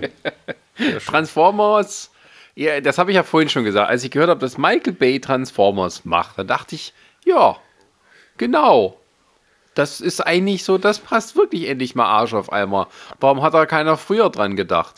Äh, große Roboter, die Sachen kaputt hauen oder miteinander kämpfen und Michael Bay inszeniert das. Hier bitte. Und, und Steven Spielberg produziert. Der hat ja auch Michael Bay ja, vorgeschlagen. ja. Weil der Steven Spielberg weiß, was er tut. Ja, Spielberg, äh, Spielberg hatte die Wahl. Äh, Bay macht Hamlet oder er macht Transformers. Aber man muss ja mal ganz ehrlich sagen, der erste Transformers ist ja noch durchaus wirklich gut. Also sowohl. Ich fand den sehr lustig und unterhaltsam. Ich war auch, ähm, ich habe den nicht im Kino gesehen, sondern später dann erst zu Hause und ich war sehr überrascht, wie unterhaltsam der ist und auch nicht genervt hat. Das war, diese, oh. diese Dinge waren halt für mich so, also seit Pearl Harbor, da habe ich auch keine, keine Filme dazwischen mehr von ihm geguckt. Ähm, und dann habe ich das gesehen und dachte mir, huh, ja. Also da, da muss ich jetzt sagen, also äh, ja, ich stehe da auch zum Teil wirklich mit euch auf einer Seite, dass ich jetzt sage, ähm, der ist unterhaltsam. Weil äh, man hat sowas in dieser diese Effekttascherei, was der da macht, das hat man ja noch nie gesehen. Diese, diese Roboter, die sich da entfalten und da vor allem auch mit die Geräusche kennt jeder. Ne? Ja, mit Originalsound, genau. Und du hast dann eben, äh, wie die sich alle aus. Das sieht natürlich mega geil aus. Und hast du so diese Actionsequenzen, wo sie, glaube ich, war es Chicago oder Detroit? Ey, keine Ahnung. der- ich dachte äh, immer, das ist eine erfundene Stadt. Ich glaube, eine, auf jeden Fall ein. Nee, ich glaube, es ist wirklich eine. Es glaube ich, nee, ich glaube, es war Chicago. Obwohl ja in Detroit würde ja noch, mehr, äh, noch besser passen, aber da sieht es immer noch scheiße aus. äh, äh, ähm, nee, aber das fand ich schon ganz geil, wenn die da durch, durch die Stadt sich jagen da und dieses, dieses wieder, wenn, wenn sie von Haus zu Haus springen und so, das war schon geil. Das hast du noch nie gesehen in der Form, ne? Also es war schon so ein neues, ein neuer Standard eigentlich für Action, Sci- Science-Fiction-Sachen und so. Aber ich muss auch sagen, mich haben damals schon Sachen genervt und das ist, die kannst du eigentlich ja, die Dinger haben einen Namen und das ist, äh, ist mit Wiki. Und das ist diese gesamte Familie. Also das ging mir richtig auf den Ja, Kranz. Ey, ja, tut mir das leid. Also Shia, Shia, LaBeouf, Shia LaBeouf, den ich damals noch nicht kannte, also der, ist, der war ja auch neu, der war ja Shootingstar, glaube ich, zu der Zeit. Ähm, die fand ich schon so derbe drüber und so. Und hab ich gesagt, oh, komm, ey, nee, hier komm, gib mir doch die geile Action. Ich will hier Knarrenden, ich will Roboter sehen, die sich gegenseitig die Köpfe wegballern und so. Gib mir das doch jetzt auch endlich mal. Ich habe den Trailer gesehen, jetzt will ich es auch jetzt sehen. Und, und dann fängt das erst an mit, mit, irgendwie mit diesem Vater, ähm, der locker auch äh, so, wie, wie er geschrieben ist und so wie er da spielt, auch locker aus American Pie stammen könnte. Das stimmt. Oh, Das war Absicht, ja. Ja, und, und, und dann noch die Mutter, das wird ja noch im zweiten Teil noch schlimmer. schlimmer, also, ja. Wenn die nachher noch Hasch- Hasch-Cookies noch Oh isst Gott, und ja. so. Und ach, wir sind ja mit unserem Van unterwegs und das ist so ganz schlimm. Das mag ich überhaupt nicht. Das ist, das ist so, das ist so ein nerviges Beiwerk. Das will ich nicht. Ich will, hier ist ein Actionfilm. Du hast die ultimative Formel. Roboter, die sich gegenseitig kaputt schießen. Gib mir das doch einfach. Und stattdessen kriege ich die ultimativ nervigsten Charaktere eigentlich. Also wirklich, Sam Wobei Witwicky, ich- der wirklich. Ich sehr Ja? lachen musste, als irgendwie die Roboter sich versucht haben zu verstecken, da im, im Garten von denen. Ja, das ist ja noch bedingt. irgendwie Also noch als ganz Jugendlicher lustig, ja, das, aber- es wird nicht besser. Es wird nicht besser. Und von, also, wie gesagt, und die Eltern, die sind ja bis zum dritten Teil sind die ja, glaube ich, obwohl im dritten Teil sind sie, glaube ich, schon ziemlich weit. Ja, im dritten tauchen sie Weit noch mal weg, glaub ich, kurz auf, aber nicht viel. Ja, aber wie gesagt, im zweiten Teil, das geht dann los, wenn da irgendwie äh, er irgendwie, was war es, auf die Uni geht oder Ja, so. ja, der ist dann auf dem Und dann, College. dann besuchen sie ihn und, und dann kommt wirklich diese Szene, dass sie wirklich irgendwie bekifft ist, weil sie diese Haschkekse gefuttert hat. Und oh, ey, ich brauche da das nicht. Das ist so schlimm. Und wie gesagt, das, äh, gehen wir jetzt alle, wollen wir jetzt eins nochmal schnell durchgehen? Ja, schnell. Weil Also ich sag mal, du kannst ja einige Ge- kannst du recht schnell so- abhandeln. Ist ja immer das Gleiche. Ich würde jetzt, nämlich, ich würde jetzt nämlich gerne mal meine Anekdote zum zweiten Teil Bitte. erzählen. Ja, bitte. Also wirklich, und zwar, das war, äh, ich habe vorhin nochmal extra geguckt, das war im Juli 2009 ist der erschienen, der zweite Teil. Ich kann mich sehr gut erinnern, ich war zu der Zeit in der Ausbildung und äh, ich kann sagen, wir, haben- wir haben, wollten den an einem Freitagabend gucken und ich kann, ich sage es jetzt mal so, wie es ist, an dem Tag ging es mir nicht gut. Ich hatte Probleme mit meinem Magen und mit meinem Darm. ja? Ihr könnt euch vorstellen, wie es mir ging an dem Tag. Und es war so, es war wirklich Krampf. Aber wir hatten die Tickets und ich so, ich, und das Ding ist, wie gesagt, ich mochte ja den ersten Teil von der Action her und alles so und ich wollte eigentlich ich wollte unbedingt den zweiten Teil sehen, weil die Trailer versprechen ja meistens erstmal was Gutes in dem Sinne. Ja. Und ich dachte mir so, Alter, mein Bauch und oh, ob ich das schaffe, ey, wenn ich da im Kino sitze, ey, ich muss doch rennen nachher. Ja, Ich hatte richtig, und nee, komm, ich zieh das durch, ich zieh's durch. Ja, sitze im Kinosaal und pff, okay, lass, okay, Ich lass laufen. Lass laufen, nee. Jetzt, jetzt kämpfe. Und ich habe es wirklich geschafft, dass ich den ganzen Film über es, äh, nicht aufs Klo rennen musste. Und ich habe auch vorher, glaube ich, Stunden vorher nichts mehr gegessen. musst schon. doch Ich hab schon geschwitzt haben wie verzichtet, Ochse. ich habe gekämpft. Ja, es war ja, es war ja Juli, es war ja mitten im Sommer. Und das Ding war dann, ähm, äh, dass ich aber weiß, ich fand den Film scheiße.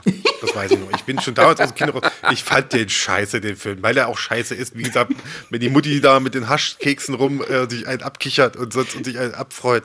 Und auch so, ich, nee, das war alles scheiße, muss ich sagen. Und das Schlimme war, weißt du, ich hatte, ich hatte, ich hatte, ich, wenn was Kind bei Namen, ich hatte Durchfall an dem Tag. Es ging mir scheiße. Ich war auf Arbeit, das heißt, ich war früh von irgendwie schon um vier Uhr schon unterwegs gewesen, den ganzen Tag und dann kommst du abends endlich ins Kino und, und dann guckst du diesen Scheißfilm und dann komme ich nach Hause und meine Mutter begrüßt mich mit den Worten, Michael Jackson ist tot. und ich denke mir so, echt jetzt? Was? wow, wäre es jetzt noch Montag gewesen, okay, geil, dann wäre das Paket voll gewesen, aber in dem Moment so, Die, die, die, die, haben einfach, die, die macht die Tür auf, sie steht da so, Michael Jackson ist tot. Ich denke mir so, was? Was ist jetzt passiert? Okay, es ist nicht das Schlimmste, was okay, okay, der Film war doch nicht das Schlimmste, was an dem Tag passiert ist. Und deswegen ist das immer noch bei mir so im Kopf hängen geblieben bis heute. Also das ist immer noch so, okay, das ist einer der schlimmsten Kinotage, die ich je erlebt habe. Also ja, der und ich habe Green, ich Ja. hab Green Lantern im, im Kino Oh gesehen. Gott. Also bitte, ja. Das muss schon was heißen. Also, also äh, der zweite Teil ist tatsächlich so, so meiner Meinung nach, alles, was im ersten Teil nicht gut war, haben die alles in den zweiten Teil reingepackt aus irgendeinem Mhm. Ja. Grund. Naja, Ja. der, der Witz ist ja an der ganzen Sache, was mir ja damals beim, beim allerersten schon wichtig war, war halt, dass diese Transformationen gut zu sehen sind. Und das haben sie am ersten wirklich super gemacht mit Nahaufnahme und tralala und auch nicht so schnell, dass du es noch erkennen konntest. Im zweiten hat man es dann schon ein bisschen angezogen, das Tempo. Äh, da fand ich auch ehrlich gesagt, die, die, also es gibt zwei Szenen, die ich im Ein zweiten. bisschen. Naja, also es ist, ist also im Vergleich zu den späteren Teilen erkennst du zumindest noch ein bisschen was, wenn die sich transformieren. Ähm, ich muss aber tatsächlich sagen, ich habe den zweiten damals, ich war damals in Österreich zu der Zeit und habe da gearbeitet und ich habe mir den dann irgendwie, Also nein, ich meine ein bisschen nur. Es ist ja im zweiten fand ich schon extrem schlimmer, wie wenig man da erkannt ja, hat. aber, von aber, aber allem, also so es gibt halt zwei Szenen, die finde ich halt extrem gut. Die eine ist halt eben hier der, der, wenn sich hier dieser, dieser äh, Devastator da zusammensetzt, hier der aus den mehreren äh, Bauautos äh, Autos da Der auf die Pyramide, Auf der- auf der Pyramide. Äh, auf die Pyramide klettert. Dass wie er sich zusammensetzt, das ist cool gemacht, weil dann siehst du noch ein bisschen was und so, das ist so dieser Money-Shot, kannst du sagen. Wenn der dann auf der, auf der äh, Pyramide ist und du siehst dann quasi, dass er irgendwelche Abrissbirnen als seine Eier darstellen, dann denke ich mir, ihr wollt mich verarschen. So, also jetzt hört es Das, hat, langsam auf. das hatten sie aber auch. Das, aber solche, so ein Problem hatten sie eigentlich auch schon im ersten Teil. Wenn du siehst, dass, äh, ich glaube, einer der Transformers gerade, wo, wo sie Na, die zum ersten Bumblebee, Mal ja, wo der auf den, auf den pinkelt mit, Ja, mit, wo- mit wo- Motoröl oder was es Auf die, ist. genau, So ein genau, Quatsch. er pinkelt auch mit auf Motor. Warum brauche ich Ja, sowas? das ist Ich so ein brauch Humor, den brauche ich warum auch jetzt nicht. Naja, und dann Das ist eben. Pipi-Kaka-Humor Im wahrsten Sinne. Pimpi Ja, und ich weiß nicht, im zweiten, in den Transformers-Filmen. Im zweiten Teil hast du auch gemerkt, haben irgendwie versucht, äh, dass das noch epischer zu machen mit dieser Schlacht, die dann halt war. Also die waren ja dann irgendwie in diesem, in diesem äh, ägyptischen Staat oder was das war und haben dann in der Wüste gegen diese ganzen Decepticons angekämpft. Was mir zum Beispiel überhaupt immer missfallen hat, war halt, es gab für mich bei Transformers immer einen Roboter, der irgendein Ding halt repräsentiert hat. Was weiß ich, es gibt halt diesen, diesen Decepticon, der halt ein Hubschrauber ist, da gibt es auch nur den einen. Es gibt halt einen, der ist halt hier der Panzer oder was weiß der Geier. Und in dem äh, zweiten Teil ist es dann so, dass es vollkommen egal ist, alle Decepticons können alles sein sozusagen. Du hast irgendwie, da gibt es dann die Szene, wo die dann diese Wüstenschlacht haben, wo du irgendwie drei von diesen Baumischern dabei hast und dir denkst, hä? Es gab doch einen, der sich hier bei diesem Riesenvieh zusammengesetzt hat. Warum gibt es denn da jetzt noch drei weitere? Oder warum ist da auf einmal wieder ein Hubschrauber mit dabei? Der ist doch im ersten schon äh, gestorben. Aber nur mal, nur mal kurz zu Verständnis, war der zweite Teil der, wo sie versuchen, irgendwie, wo es hieß, es gibt auf dem Mond eine Decepticon-Armee, die wir jetzt irgendwie auf die Erde holen Nein, das wollten? ist war im das dritten. der zweite Teil? Das ist im dritten. Das ist der dritte Ja, Teil? ja. Das ist ja so, auch so absurd. Die können, die können durch den Weltraum reisen und können alles machen, aber, ah, die, aber die Armee, die auf dem Mond ist, die, da müssen wir, dafür müssen wir extra Portalstäbe holen. Ja, vor allen Dingen die ist, Weil sie es ist- nicht rüber Das ist ja auch so ein sonst. Quatsch. Im ersten Teil wird noch gesagt, dass, dass die halt eben schiffsbrüchig sind, mehr oder minder halt eben und durchs Weltall fliegen. So. Weil der, der, der, der Heimatplanet ist ja am Arsch. Und dann kommen ja nur so ein paar auf die Erde und dann gibt es da Krieg. Im zweiten sind es auf einmal so, so viel mehr von den Decepticons, die auf einmal auf der Erde auftauchen, wo ich mir sage, wo sind die denn alle gewesen? Die können doch nicht die nächsten paar Jahre jetzt irgendwie wieder zurückgekommen sein und, und die ganzen, ganzen Autobots sind irgendwie nur fünf Stück auf dem Planeten. Es werden ja vor allen Dingen auch im Laufe der Tri nee, wie viele Teile gibt es? Fünf, glaube ich, mittlerweile. Werden, ja, Eine Quintologie. es werden ja immer mehr und vor allen Dingen irgendwelche, die du zuvor noch nie gesehen hast. Ja, die, hauen, die hauen, die bauen ja auch dann die, die selbst die, die kaputt gemacht werden, holen sie ja wieder in dem Sinne. Ja, und vor allen Dingen, Ja, dann sie ist ja es, drauf. äh, Also das ist, das es ist Michael ist- Bay, der Scheiß. es teilen ja, es, Ja, ich meine- es, es kommen ja auch vor allen Dingen irgendwelche kommen ja auch gar nicht mehr vor. Im zweiten gab es diese zwei Käfer oder was das sind, oder diese Smarts, die kommen nie wieder vor in den Nachfolgen. Das waren Die für den- rassistischen Sachen? Das waren, ja genau, das waren in dem Film waren das die Comic Reliefe und danach sind sie weg. Ja, ja. Und dann hast du halt immer halt dieses, dieses nervige Set an, an Nebencharakteren. Also, äh, wo äh, Shia LaBeouf schon wirklich. also wirklich grenzwertig ist und es halt immer schlimmer wird mit jedem Teil. Und wo du denkst, wieso ist der Mann jetzt so in Hollywood so am Durchstarten, dass er selbst bei Indiana Jones auch noch auftaucht. Ähm, und dann hast du aber noch sowas wie hier wie John Totoro. gespielt? Bitte? Der hat bei Indiana Na, Jones gespielt, den Teil habe ich nicht gesehen. Kristallschädel. Es gibt einen was? Es gibt einen vierten Indiana Jones Teil? Das wusste ich gar nicht. Sie haben ihn die vergewaltigt. Du meinst Indiana Mac. oh Gott. Oh Gott. Okay, Entschuldigung, ich wollte dich nicht unterbrechen. Ähm, äh, ja, schon, aber, aber dieses ganze Set an, an, diesen Nebencharakteren, die da so auftauchen, also gerade John Totoro, der irgendwie der Vollidiot ist, der überall so, wo ich immer denke, im Grunde ist er so mehr oder weniger wie bei Leg dich nicht mit Sohan an. Ja, so ein bisschen. Wo ne? diesen, diesen äh, äh, Palästinenser-Terroristen spielt, nur halt nicht ganz so offensichtlich blöde. Ähm, Wir hatten ja letztens das Thema, äh, leg, dich mit Sohan, leg dich nicht mit Sohan an, ist ein toller Film. Ich wollte es mal angemerkt haben. Ja, wir, wir waren uns einig letztens beim Gespräch. Ja, ja ich stimme, ich, stimme ich dir auch zu. An. Voll, bester, bester, bester ja, Ben Stiller-Film. Was, Ben Stiller? Adam Sandler. Adam Sandler, ja. Adam Sandler. Was da alles also Ben Suppe. Stiller leg dich nicht. ich sag mal so, also Ben Stiller hätte ich gerne in der Rolle gesehen. Nach Zuländer kann ja alles spielen. Ja, es ist halt alles so ein bisschen doof und dann hast du Megan Fox, die halt wirklich nur als so ein Stück Fleisch inszeniert wird. Ähm, und der Hammer ist ja vor allen Dingen, wo du dann, wo du dann die ersten zwei Teile sie halt hast und wo die dir noch so ungefähr sagen kannst, okay, ich verstehe es, warum er die genommen hat, ja, die sieht gut aus und bla, aber das ist schon ein bisschen sehr krass, wie er sie inszeniert. Diese, diese Tussi, die sie im dritten Teil haben mit diesen Schlauchbootlippen, die geht gar nicht. Die kann weder Schauspielern noch ist die wirklich gut. Das ist auch ein Model. Dann kauft ja kein Model. Schwein kauft ab, dass der nach der einen Sexbombe die nächste Sexbombe ja. hat. Erzähl mir doch nicht so eine Scheiße. Weißt du, der sieht aus wie so ein Lappen und hat dann irgendwie die hübschesten Mädels. Nee, glaube ich ja, nicht. Also, wo du sagen kannst, okay, Megan Fox, ihr habt zusammen Trauma überlebt, das verbindet euch emotional, aber besser, besser wird er es nie haben. Er wird es nie wieder im ja. Leben besser. Er muss die Frau halten für alle Zeit. und dann, ja, äh, haben sie sie ja rausgeschmissen und ähm, halt durch eine Blondine ersetzt. Quasi Megan Fox in Blond. Ähm, ja, aber das ist halt auch so dieses, es geht ja nur darum, dass die Action möglichst äh, bombastischer und noch zerstörerischer wird und so, genauso wie bei Fast and the Furious, für dieses ganze Drumherum immer uninteressanter. Und ich fand es eigentlich auch völlig richtig, dass sie dann gesagt haben, ab dem vierten Teil machen wir neue Figuren. Auch nervig auf ihre ja. Art und Weise.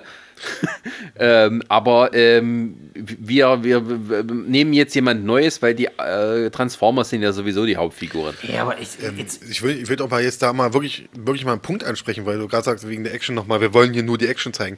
Äh, ich hatte das, ich weiß nicht mehr, wo ich es gehört habe, aber es gab mal irgendwie so ein Interview oder so, wo es auch wirklich mal drüber gesprochen hat, wie Michael Bay eigentlich an, an diese Transformers-Filme rangeht.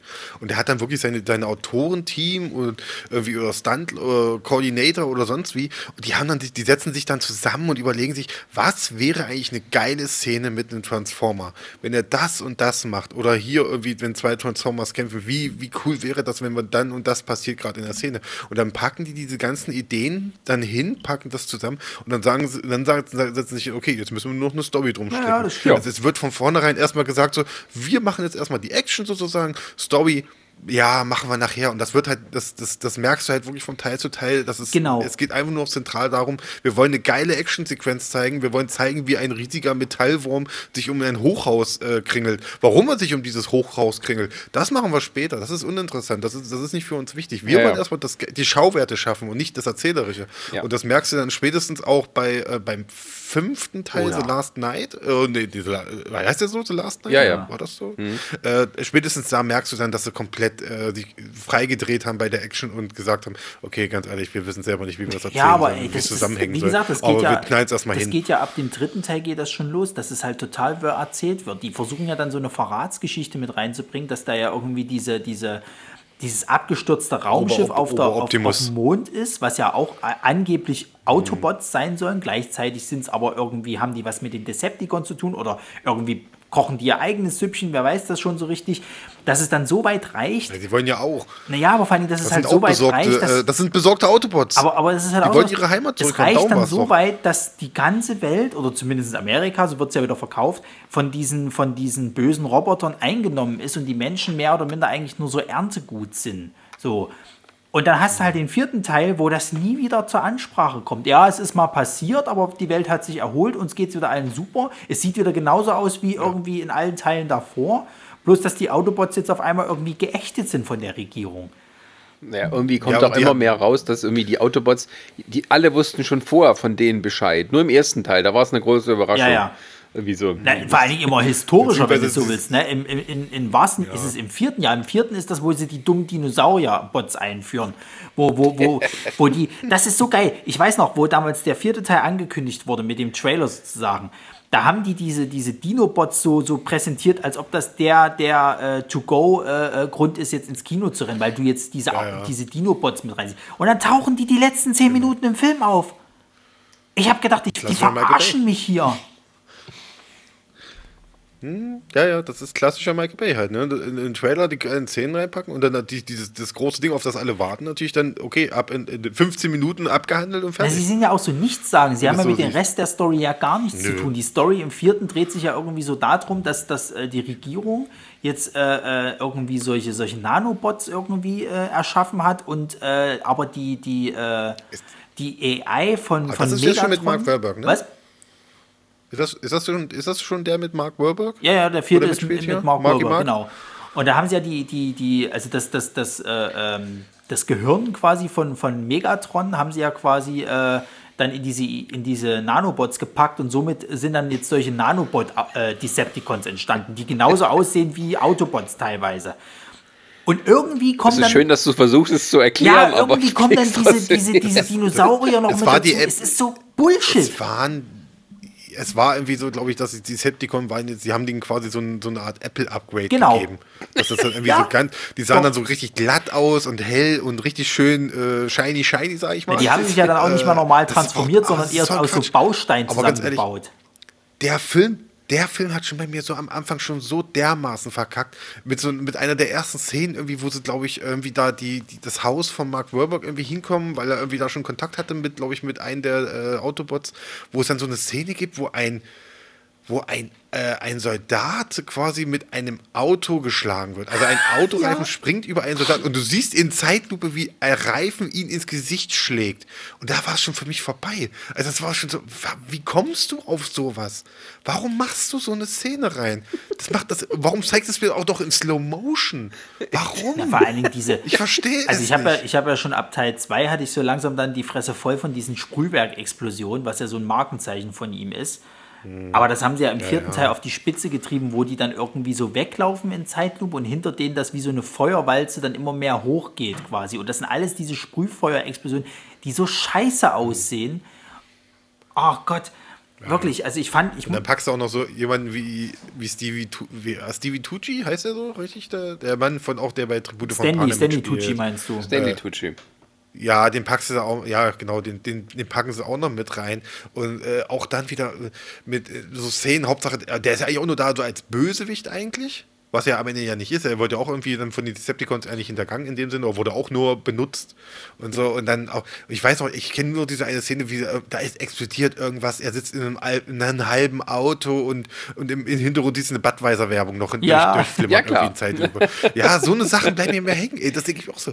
Und ich mag ihn eigentlich mittlerweile als Schauspieler so sehr und frage mich da auch so. Das sind viele Schauspieler. Man muss sich überlegen, mittlerweile, was, was, was diese Reihe für Schauspieler schon mittlerweile verbraten hat. Ja, fürs also, wir reden hier halt. mittlerweile alle fürs Anthony, ein Herr Sir Anthony Hopkins hat da mitgespielt. Ja, der, warum? Der, wo, der hat ein großes Haus an der Bucht von Kalifornien, der kann von dort aus die Wale beobachten. Glaubst du, so ein Haus zu, zu äh, ja, das muss man auch bezahlen, so. Das muss ja äh, gehalten werden, das muss in Schuss gehalten werden.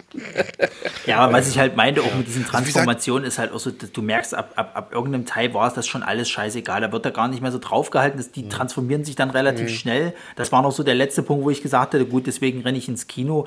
Selbst das ist mir jetzt weggenommen worden. Warum gucke ich mir die Filme noch an? Also, da brauche ich es nicht. Es gibt keine Story es geht nur noch um die, die Action-Set-Pieces, wo du irgendwann schon gar nicht mehr weißt, wo du hingucken sollst. Am schlimmsten ist es dann irgendwie, finde ich, im, im ist es im fünften Teil oder was, wo die dann irgendwie noch auf so einer schwebenden Insel irgendwie sich bekriegen und du schon ja, gar nicht mehr erkennst, ja, ja, wer jetzt gegen Plattform. wen kämpft und oh Gott. Ja, ja, wo Optimus Prime jetzt der Bösewicht ist und so. Aus, also auch Quatsch, ein absoluter Bullshit. Ja, ist auch totaler Bullshit. Das Ding ist halt, äh, das wollte ich auch mal ansprechen, dass es immer so ein Ding war, wenn dann immer ein neuer Trailer rauskam und ich habe das dann für mich so, ich habe das dann irgendwie mal bei Facebook so geteilt, um mal meine Meinung dazu zu schreiben, äh, bevor ich dann irgendwie mal auf Twitter und sonst was unterwegs war äh, oder aktiv war, habe ich dann auch gesagt, was für ein Bullshit und so. Und da haben dann Leute aber auch drunter kommentiert natürlich und haben gesagt, ja, ist aber auch super, kannst reingehen, Hirn aus und ich so, Nee, ich kann, ich kann das nicht mehr. Tut mir leid, das, das funktioniert nicht. Da gibt es andere Filme, wo ich mir sage, setze ich mich rein und mach's Hirn aus und bin super unterhalten. Also mal nur zum Vergleich. Also der, der, der Vergleich bietet sich ja mittlerweile an, auch wenn die Reihe viel, viel, äh, was heißt die Reihe, also die zwei Teile erst viel, viel später kamen, war natürlich Pacific Rim. Ne? Ja. Was ist, ist auch da, klar, es sind Riesenroboter, klar, die werden von Menschen gesteuert, aber da steckt so viel mehr drin. Gerade im ersten Teil, vom zweiten brauchen wir gar nicht erst zu reden, äh, vom zweiten brauchen wir überhaupt nicht zu reden, das ist ja, oh, ja, ja, ja. aber wie gesagt, der erste hat ja so viel, viel, viel, viel besser gemacht. Alles, ja, aber ne? du merkst auch, dass da jemand auch da war, der hatte, der hatte das ja. Herz und, und die Lust, das halt eben, also er hatte die Leidenschaft, ja. das umzusetzen. Bei Michael Bay merkst du richtig irgendwie, so, mir geht es halt um die Action, das ist ein Riesenroboter, lass mal irgendwie machen, so das merkst du ja auch bei der Produktion dann immer selbst. Klar, das ist alles hoch produziert. Natürlich sind da auch super Special Effects Leute mit dabei und so. Aber du merkst es gerade in den letzten beiden Teilen, finde ich, merkt man es brutal, was die Fehler angeht, was er da reinmacht. Wo du merkst, im Schnitt gerade, der scheißt auf alles ja, mittlerweile. Ja, ja, das ist ihm sowas von egal. es gibt eine Szene, ich weiß nicht, ob es der vierte oder ob es der fünfte war, wo Mark Wahlberg auf eine Mauer zurennt, wo sie äh, hinter der sich irgendwie, also Bruchstücke von noch so einer Mauer zurennt, wo dahinter sich zwei äh, Autobots, oder Decepticons kommt und ein Autobot sich prügeln. So, er rennt auf diese Mauer zu, er kommt an, es kommt ein Schnitt und du siehst, da stehen zwei Leute, Mark Warburg und noch jemand. Da stehen auf einmal zwei Leute. So, wieder Schnitt, die zweite Person ist weg. Aber in, in, die, in, diesen, in diesen, eine Ahnung, 15 Frames oder so, die sie mir gerade gesagt haben, habe ich ganz klar gesehen, da stehen zwei Personen. Das sieht man doch im Schnitt. Du arbeitest doch mit Zeitlupe. Du, du siehst es doch. Was soll die Scheiße? Ja, aber vor allem, und da sagte ich. Aber ich glaube, im dritten oder vierten weiß, ist es so, da gibt es eine Szene, äh, wo irgendwie halt so diese, keine Ahnung, Überwachungskameras, äh, gucken die so einem, aus einem Truck an. Das sind überall so Bildschirme, wo Überwachungskameras. Und in einigen mhm. Bildschirmen ist tatsächlich noch grün drin. Die hatten ja. keinen Bock, die, die zu ersetzen mit Bildern. Ja, ja, das ist scheißegal. Wie gesagt, äh, ich will, wir müssen das jetzt nicht groß ausschweifen jetzt hier, was jetzt Fehler ist. Ich wollte es mal angesprochen haben. äh, ich, aber dann, man sollte auf jeden Fall dazu empfohlen haben, natürlich Everything is Wrong. Ja. Ja. Muss man dazu empfehlen. Das sagt alles. Mit Guckt dem, euch die Dinger an, die Count, mittlerweile. Wie viele, wie viele amerikanische Flaggen quasi ja. sind. Fast in jeder Szene im vierten Teil ja. ist eine amerikanische Flagge ja, zu sehen. das ist so. Ich habe letzten, ich habe heute Morgen, original heute Morgen, habe ich das erst auf Twitter gehabt. Ich hab, wo ich unter, früh unterwegs war und so, habe ich ein bisschen auf Twitter rumgeguckt und hat irgendjemand so, so, so geil, äh, ist eigentlich schon ein Meme, hat jemand einen Tweet rausgehauen, wo er da meinte, so, Dezept, äh, Optimus Prime, äh, fünf Minuten lang große Ansprache. Darunter so, Captain America, Assemble, darunter war halt eine GIF von so einem SWAT-Team, was sich gerade sammelt. ja, aber ja, das ist ja auch so dieses Ding, ne? Optimus Prime hält da seine Rede und so. Ich finde ja die Stimme, auch im Deutschen, die Stimme ist ja geil und so, ne? Und so, und natürlich das total überpatriotisch, total heroisch und alles. Oh, Aber weißt du, was mir auch aufgefallen ja, ist? Von, von Teil zu Teil wird er immer, also ist es ihm immer mehr egal irgendwie. Im ersten Teil noch so dieses patriotische, ja, wir müssen für die Menschen kämpfen. Im zweiten ja. Teil ist es eben schon so ein bisschen so, ja, ihr seid alle Schrott und bla, und ich hau euch zu Brei. Der wird, der wird ordinärer und er wird vor allen Dingen wie, wie ja, assiger, kannst du fast sagen. Am Ende, aber am Ende, ist es, am Ende bricht es trotzdem auf, auf zwei Dinge zusammen. Wir stehen zusammen. We all fight together. Das ist doch das einzige Ding, was darauf läuft doch immer hinaus. So, wir müssen in Frieden leben und wir müssen zusammen handeln und so. Ja, und super. Das ist Teil wieder nicht. Nein, ja, das, das ist das Unamerikanischste, was ich je gehört habe. Ja. ja, äh, wie gesagt, das ist das Ding. Und jetzt müssen wir äh, äh, nur mal, mal äh, ich möchte einmal kurz drüber gesprochen haben. Mhm. Ähm, um mal, das, um mal den Vergleich auch gleich zu ziehen, nämlich zu Bumblebee. Ja, das hätte ich jetzt auch was noch erwähnt. von äh, Stevie, Stevie McKnight, glaube ich, hat den gemacht. Ja, ich glaube. Oder Stevie McKnight? Travis Knight. Äh, Travis Knight, Entschuldigung, genau. Ähm, ja, Bumblebee, der so unfassbar besser ist in allen Belangen. Der, wo du ey, das, also dieses Spin-off, ja, der das erstmal komplett darauf scheißt, was vorher passiert ist, was einfach sagt, so, ich bin einfach in den 80er oder 70ern schon runtergekommen und so. Und das macht alles besser. Es macht die Charaktere besser, es macht die Erzählung besser. Es, äh, teilweise inszeniert es sogar für mich sogar die Action besser und übersichtlicher und, und, und macht nicht so einen Riesen, wir müssen jetzt nur Action, Action, Action machen, sondern nimmt sich auch mal Zeit für die Figuren. Ja, also die, die, die Figur der Charlie, glaube ich, heißt die äh, im Film, ähm, wunderbar gespielt, frage mich jetzt nicht, wie die Schauspielerin heißt, äh, Ich habe das so toll. Ich habe diesen Film äh, direkt an zwei Tagen hintereinander geguckt. Also ich habe wirklich zweimal musste ich den gucken, weil ich den so toll fand. Der ist so super. Also der ist natürlich in seiner Art ein bisschen nostalgisch, was die 80er Momente angeht, aber auch nicht so übertrieben wiederum. Ne? Und er nimmt sich halt auch die Zeit für seine Figuren. Also da sitzt, da, da, da darf auch mal ein Bumblebee umarmt werden. Und da sage ich mir so, ja, weil jetzt, hier passt es, hier funktioniert es. Und das, um das mal richtig zu, um mal das zu visualisieren. Ähm, Sascha, hast du Bumblebee geguckt? Nee. Den gibt es gibt's nicht sogar auch bei Amazon? Ja, oder? ja nee, ich, glaub, ich glaube noch nicht. Den ja, auch, aber ich, ich wollte ihn immer mal sehen, aber ich kam pass auf, gar nicht dazu. Ich sag dir so, äh, ich empfehle ihn dir, Ronny wird ihn dir auch garantiert empfehlen. Ja, ja ich war im Kino damals. Und ähm, ja, ich schade, ich, wenn ich das gewusst hätte. Ne? Also, äh, obwohl ich glaube ich auch schon meinen ersten Trailer schon nicht abgeneigt war. Ähm, das Ding ist, es gibt in diesem Film ein, auch ähm, gibt halt die Figur der Charlie und es gibt noch äh, andere menschliche Protagonisten, die aber nicht zur Story beitragen. Das ist halt diese Gruppe von Jugendlichen, sag ich mal, oder Mitschülern von ihr, die aber, die sind ganz kurz, da sind so die, da ist so ein Sunny Boy und halt so die Mädels dabei und so, der Breakfast ähm, die so ein bisschen, ja, so eine Art, die mal ganz kurz so als Antagonisten sozusagen äh, mit äh, dabei sind. Aber oh, die, die, sind jetzt nicht schwerwiegend, die, die sind glaube ich in zwei Szenen oder so tauchen die auf, ja. Und ich habe mir damals schon gedacht, wo ich den Film das erste Mal gesehen habe, habe ich gedacht so, wenn Michael Bay diesen Film gedreht hätte, wären das die Hauptfiguren gewesen. Ja, so ein bisschen, ne? Und nicht Charlie. Ja, das wären seine Hauptfiguren gewesen. Und dann hätte sich alles darum gedreht, wie die auf Bumblebee äh, treffen und reagieren und so. Und nicht eben so eine schöne Figur mit wie eben Charlie. Und so. Und das sagt eigentlich alles auch über das Franchise von Michael Bay aus.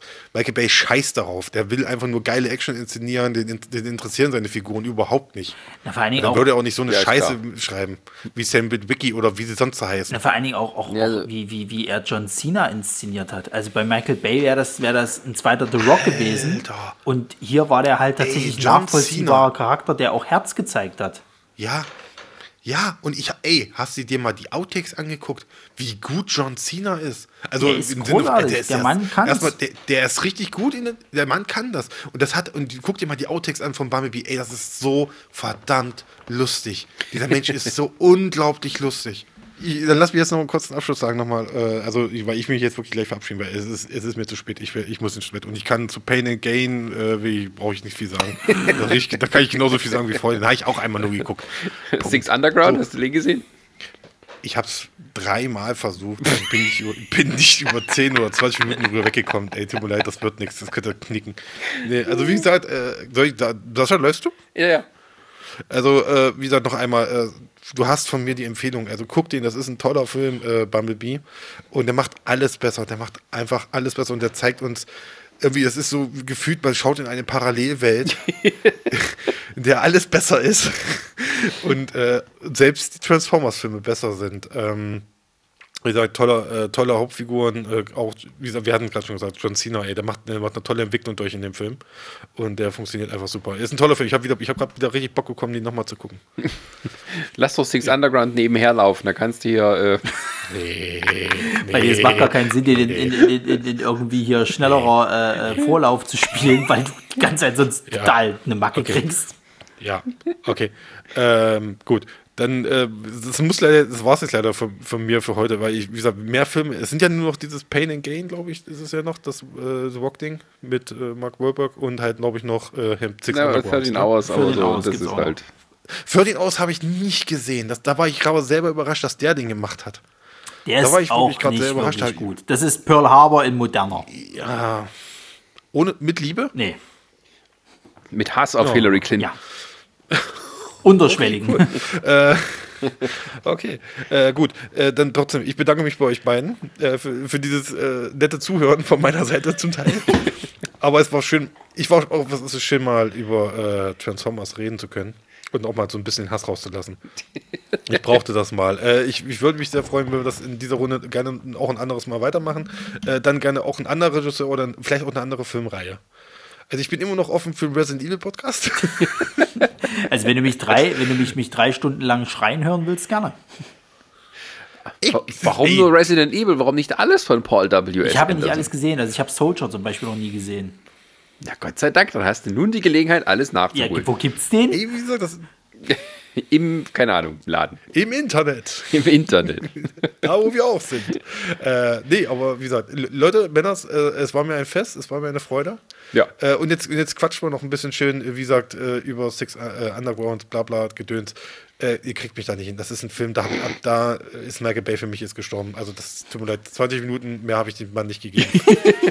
und er hat es nicht, nicht geschafft, mich bei der Stange zu halten. Also dann, nee. Ne?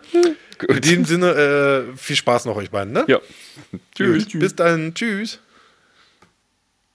Ja, ähm, jetzt ist es so, äh, jetzt hat man quasi noch so ein, ein, ein Packen an Filmen übrig. Es sind ja noch drei. Aber, ne? ja, ja, aber ich habe keinen davon gesehen.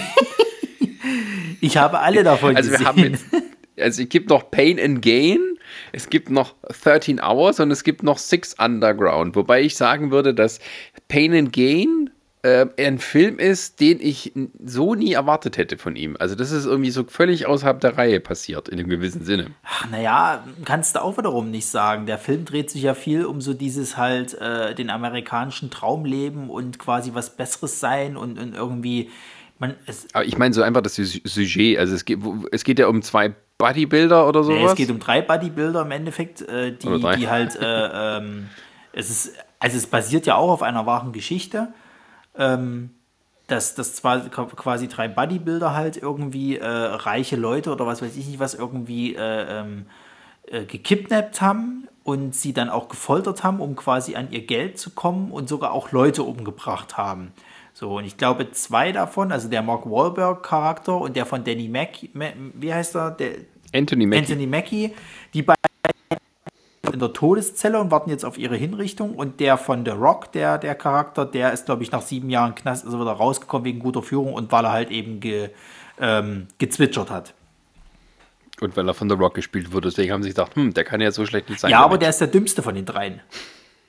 Also auch im Film? Ja, ja, im Film. Also er wird im Film als der, also gut, wenn du jetzt so willst, der Film soll ja im Endeffekt so eine, so eine, so eine auch wieder so eine Komödie eher sein. Der ist ja, ist ja, äh, äh soll, glaube ich, eher so ein bisschen Action-Comedy irgendwie sein und der ist unterhaltsam, ja, aber es bleibt nicht viel hängen und es ist auch vor allen Dingen so, also das ist irgendwie so, so ein Film, wo, wo, wo du dir so denken kannst, Michael Bay nimmt das schon noch ernst, aber du kannst dir das nicht ernst nehmen, weil das ist so wirklich so, dass das bestätigt jedes Klischee, was man hat über solche Bodybuilder, die äh, zwar muskeltriefend sind, aber nichts im Gehirn haben.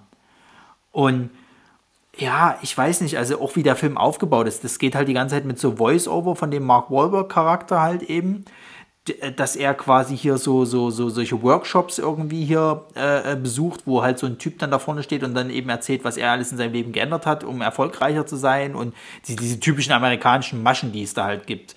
Und er fällt halt mhm. da voll drauf rein und geht halt auch so krass da drin auf und, und, fängt dann eben an, das zu planen, dass die halt eben hier irgendwelche reichen Leute da kidnappen und dann eben so äh, die dazu zwingen, dass die quasi ihre Reichtümer auf die überschreiten. Und dann geht halt so viel schief dabei und, und, und, und ja, also ich weiß nicht, ich habe ich hab heute mir noch mal eine Review dazu ange, angeguckt irgendwie und der, sagt, der, der Typ hat auch gemeint gehabt, dass der Film halt, wenn man es mal so will, ist das ein Film über drei Leute, die Menschen gekidnappt, äh, äh, äh ge, ge, äh, hier also ähm, geschändet heute? haben, äh, ge, gequält und ermordet haben so. Und Michael Bay macht da halt so einen Komödienfilm draus, wo das nicht großartig hinterfragt wird, sondern du eher so ein bisschen mit den dreien halt mitfieberst, ob sie es denn am Ende schaffen oder nicht. Natürlich hat er halt eigentlich ein Ende, wo, wo sie so quasi kriegen, was sie, was, sie, was sie verdienen, aber trotzdem denkst du eher so, ja, haben wir eine lustige Zeit mit den dreien. Und das ist halt einfach äh, komplett äh, konträr zu dem, wie halt das die Realität damals passiert ist. Und ich glaube, dafür hat er auch ziemlich viel, viel äh, aufs Maul gekriegt. Also ich weiß gar nicht, ob der mhm. Film so erfolgreich war. Also unterhaltsam ist der auf alle Mal, der lässt sich auch, auch relativ einfach weggucken, aber den vergisst du dann auch relativ schnell wieder. Naja, es ist halt, ähm, ähm, äh, also der flog damals auch so ein bisschen unterm Radar und du hast so das Gefühl gehabt, es ist so ein, wie, wie sag mal, so ein Pet-Project einfach. Ja. Also wo er ähm, äh, gesagt hat, das wollte ich längst mal machen. Ähm, mal weg von den Transformers, von diesem großen epischen Ding da, zurück sozusagen zu den Wurzeln, ein bisschen mehr Buddy-Komödie. Und ähm, ja, also ich bin da, ähm, also der ist an mir vorbeigegangen und ich habe dann auch erst beim, beim also nach dem Hin mehrmaligen Hinsehen dann gemerkt, ach guck mal, das ist ja ein Michael Bay-Film, also äh, wo die Werbung und sowas dafür kam. Ja. Ähm, und ähm, so ähnlich war es dann auch mit 13 Hours, weil 13 Hours auch so ein bisschen vorkam wie etwas, was ihm persönlich am Herzen lag, diese Benghazi-Zwischenfall zu inszenieren. Und ähm, aber dann hast du den jetzt nochmal gesehen, gerade im Zuge auch wegen hier äh, Michael B., ob der nun Propaganda macht oder nicht? Oder? Ja, ja, na, ich habe mir ja komplett angeguckt. Ich wollte ja ursprünglich den auch mit äh, bei mir in die Hausarbeit reinnehmen, aber das wäre dann zu viel geworden. Ähm, das ist auch so ein krasser Propagandafilm, weil der halt, also man muss, man muss dazu verstehen, Michael Bay macht jetzt nicht diese klassischen Propagandafilme halt quasi, die jetzt halt so im zweiten, also hier im, im, im, Zweiten Weltkrieg so von irgendwelchen, also von den Nazis oder was weiß ich was gemacht wurden. So, der macht das halt äh, äh, anders. Also der, der übt mit seiner Propaganda eher Kritik gegen die Regierung halt aus. Das hat er halt auch bei Pearl Harbor halt gemacht und, und äh, versucht eher, sage ich mal, so diese, diese Soldaten und dieses Militärische so hervorzuheben, dass das eben so die Leute sind. Weil zum Beispiel hast du halt auch bei dem, bei dem 13 Hours, also es geht halt um diesen Terroranschlag, den es halt gibt da in, in Benghazi. Das, das war ja quasi, da war, glaube ich, der, der amerikanische Botschafter oder was das war, oder, oder der, nee, nicht der amerikanische, was war es, der, irgendein, irgendein, doch, ich glaube, es war der amerikanische Botschafter, der halt dort ist und, und halt eben äh, dort für Friedensverhandlungen irgendwie steht. Und dann hast du dort aber irgendwie so eine, so eine äh, terroristische Organisation, die da halt eben ähm, dann das, das, das Resort von den Amerikanern angreift. Und du hast halt diese Söldnergruppe, die dort halt stationiert ist, aber die, die nichts unternehmen sollen und, und dann halt versuchen dort irgendwie Schadensbegrenzung zu machen. Und dann müssen sie halt um ihr Überleben kämpfen. Und äh, das ist halt ganz krasse äh, äh, äh, Kritik an die, an die äh, Hillary-Politik. Die war halt zu der damaligen Zeit, war die halt Außenpolitikerin und ähm, Außenministerin. Was? Außenministerin. Ja, genau. Und ähm, die äh, haben ihr dann immer vorgeworfen, also es gab halt dann nach diesem realen Vorfall gab es dann halt eben so eine Untersuchung, die haben ihr dann, äh, sie war ja quasi von der von der Demokraten oder liberalen Seite, glaube ich, irgendwie. Und ähm, die, die äh, Republikaner haben mir dann in den Anhörungen immer wieder vorgeworfen, sie hätte angeblich äh, äh, den Befehl gegeben, zu, zu, äh, also die Füße stillzuhalten. Im Original wird halt äh, gesagt, stand down. So. Das ist aber, das gibt es halt auch im Film, da hast du halt dann so ein, so ein, so ein Militär oder so ein, so ein, so ein Offizier, Sekretariat, Sekretär, was weiß ich nicht, was irgendwie so, der für die Regierung steht, so ein typischer Regierungsmann, der das halt auch zu den Söldnern dann halt sagt, dass die halt nicht einschreiten sollen.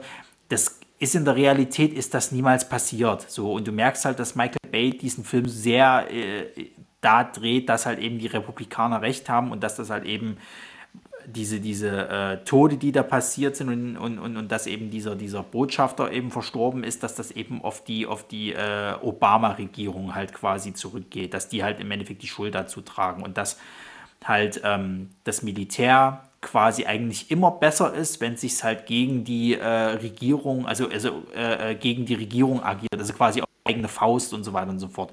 Eigentlich schon so ein bisschen so dieser, dieser kanonenschwingende Texaner, könntest du halt fast sagen, wenn du jetzt so böse sein willst. Ja, und 14 Hours ist halt auch so ein Film, das braucht lange, bis es dann endlich mal zu der Action kommt und dann ist es halt viel taktisches Militärgehabe so. Wer da drauf steht, wer zum Beispiel auch hier äh, äh, Zero Dark Thirty mochte, der wird da seine Freude haben. Du hast halt diesmal nicht diese typischen Michael Bay-Explosionen, das ist interessant. Also es ist diesmal nicht so dieses Tischfeuerwerk, sondern das sind halt mal normale Explosionen.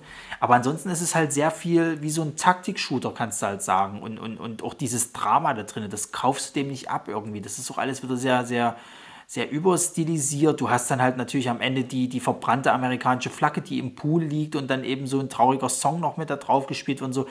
Das ist typisch Michael Bay und das nimmst du dann halt auch nicht ernst. Also, und der geht halt auch wieder ziemlich lang. Also es ist halt schon zu viel wieder des Guten. Und der lief, glaube ich, also ich glaube, der, der hat auch nicht so gut eingespielt. Also lief sehr hinter den Erwartungen irgendwie. Hm, ja, ja, das auf alle Fälle. Was ich gerade jetzt so nebenher noch geguckt habe, weil ich das so noch jetzt im Kopf hatte, ähm, aufgrund der Corona-Situation und den fehlenden Blockbustern ist bis heute der erfolgreichste Film des Jahres in Amerika immer noch Bad Boys for Life. Weiß man nur so am Rand. Ähm, ja, aber dann haben wir jetzt ja noch das neueste Werk. Jetzt äh, können wir sagen, Michael Bay verschwindet auch in den Untiefen des Streaming, ähm, der Streaming-Anbieter. Er hat einen Film für Netflix gemacht namens Six Underground, der aber auch so wäre, wie wenn ein normaler Michael Bay-Film ins Kino kommt. Nur halt eben dann fürs kleine 4K-Kino zu Hause. Also bei dem. Und du bist ein, du bist jemand, der sagt, der Film, den, den kann man sich gut gucken. Ja, nee. Es stimmt ja gar nicht.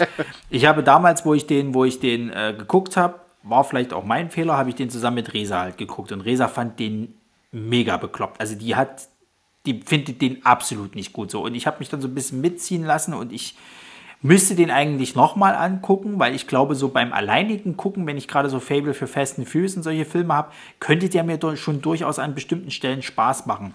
Problem bei dem Film ist halt eben, dass der, also das ist wirklich Michael Bay destilliert. So, das, da hat kein Studio dahinter gesagt gehabt, ja, pass auf, da fährst du mal ein bisschen zurück und hier müssen wir mal ein bisschen was anderes machen, sondern da haben sie gesagt, ja, hast du so und so viel Kohle, mach, was du willst.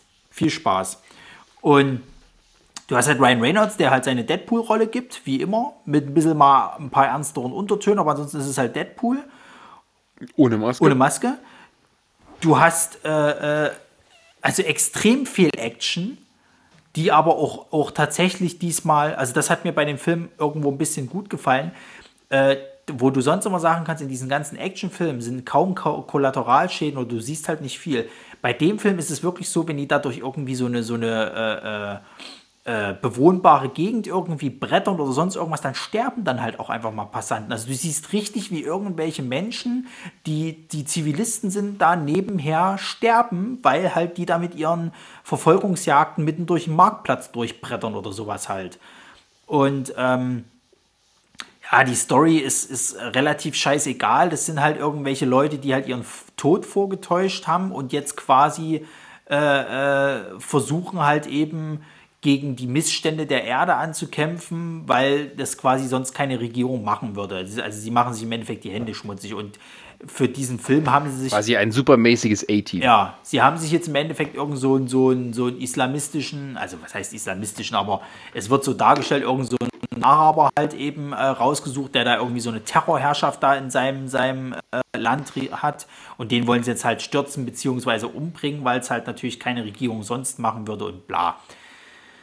Ja, und dann ist es halt nur Action. Dann ist es Action, Action, Action die ganze Zeit. Äh, äh, dann gibt es mal irgendwie, also ich glaube, das Symbolischste ist irgendwie am Ende auf, auf, auf so einem Schiff, wo sie dann mit so einem Supermagneten arbeiten. Das ist halt noch ein bisschen, naja, was bei dem Film, das hat der Chris vor uns auch gesagt, wo, wo du merkst, dass es Bay scheißegal ist mit diesen Schnitten und so weiter, gibt es bei dem Film auch ganz, ganz schlimm. Also du gib, hast bei der ersten Verfolgungsjagd, da hatte damals mal äh, Ryan Reynolds bei, bei den Dreharbeiten ein Instagram-Video gepostet.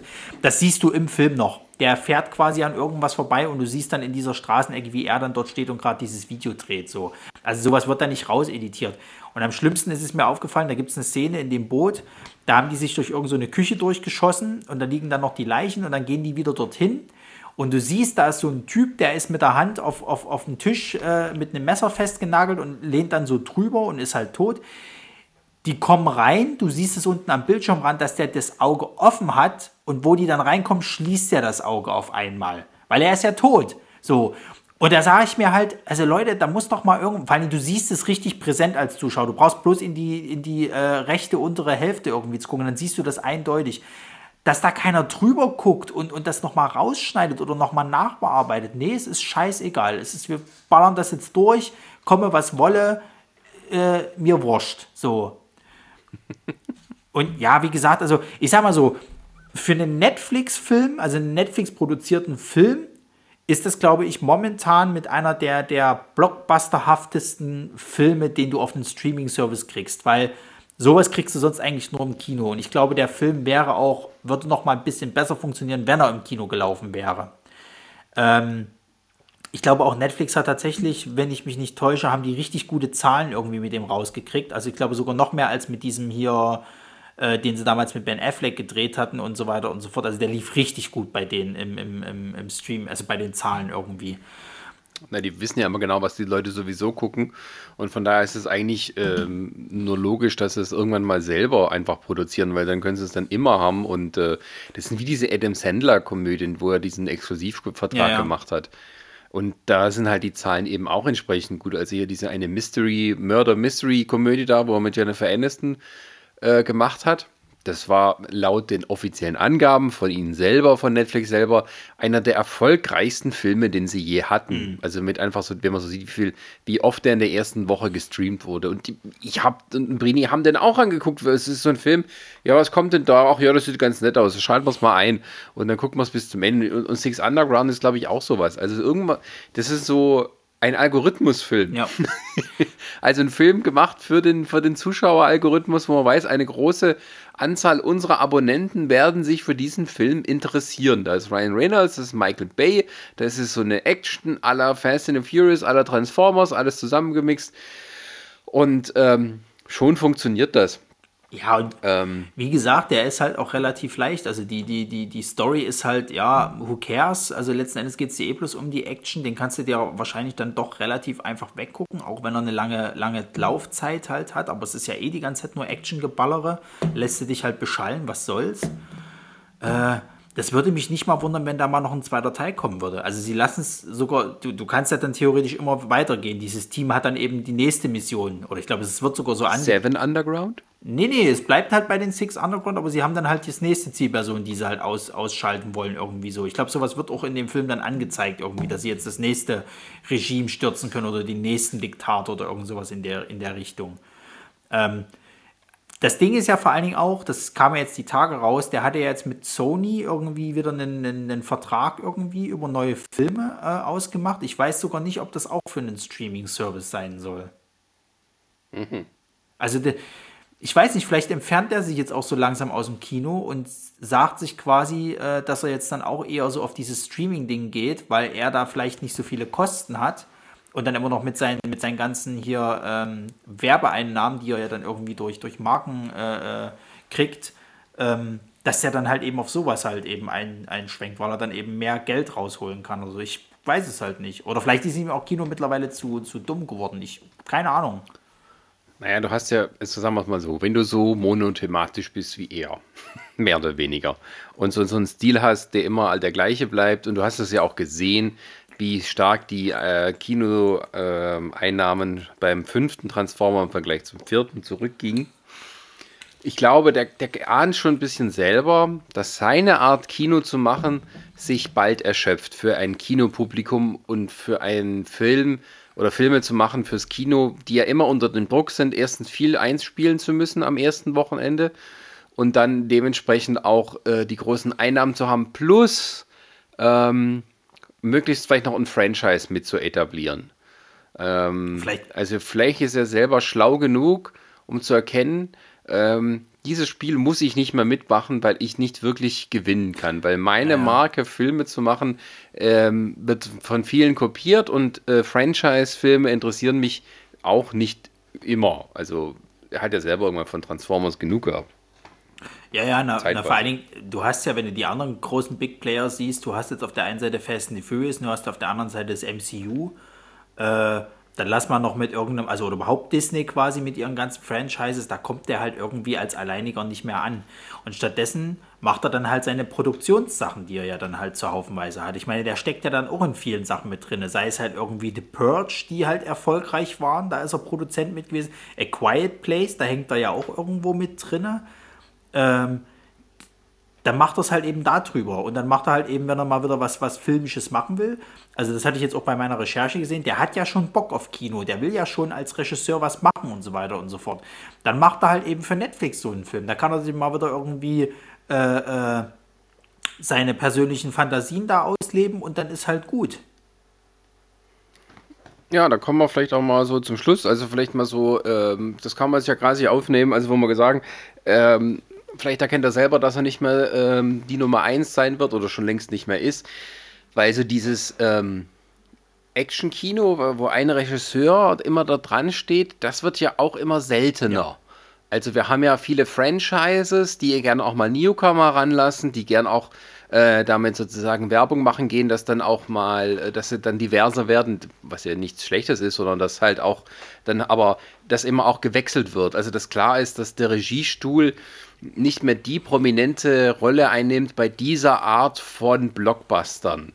Also, äh, wo man früher einen Steven Spielberg, einen, ähm, einen Michael Bay eben, einen, äh, äh, oh Gott, sagen wir nochmal einen Namen.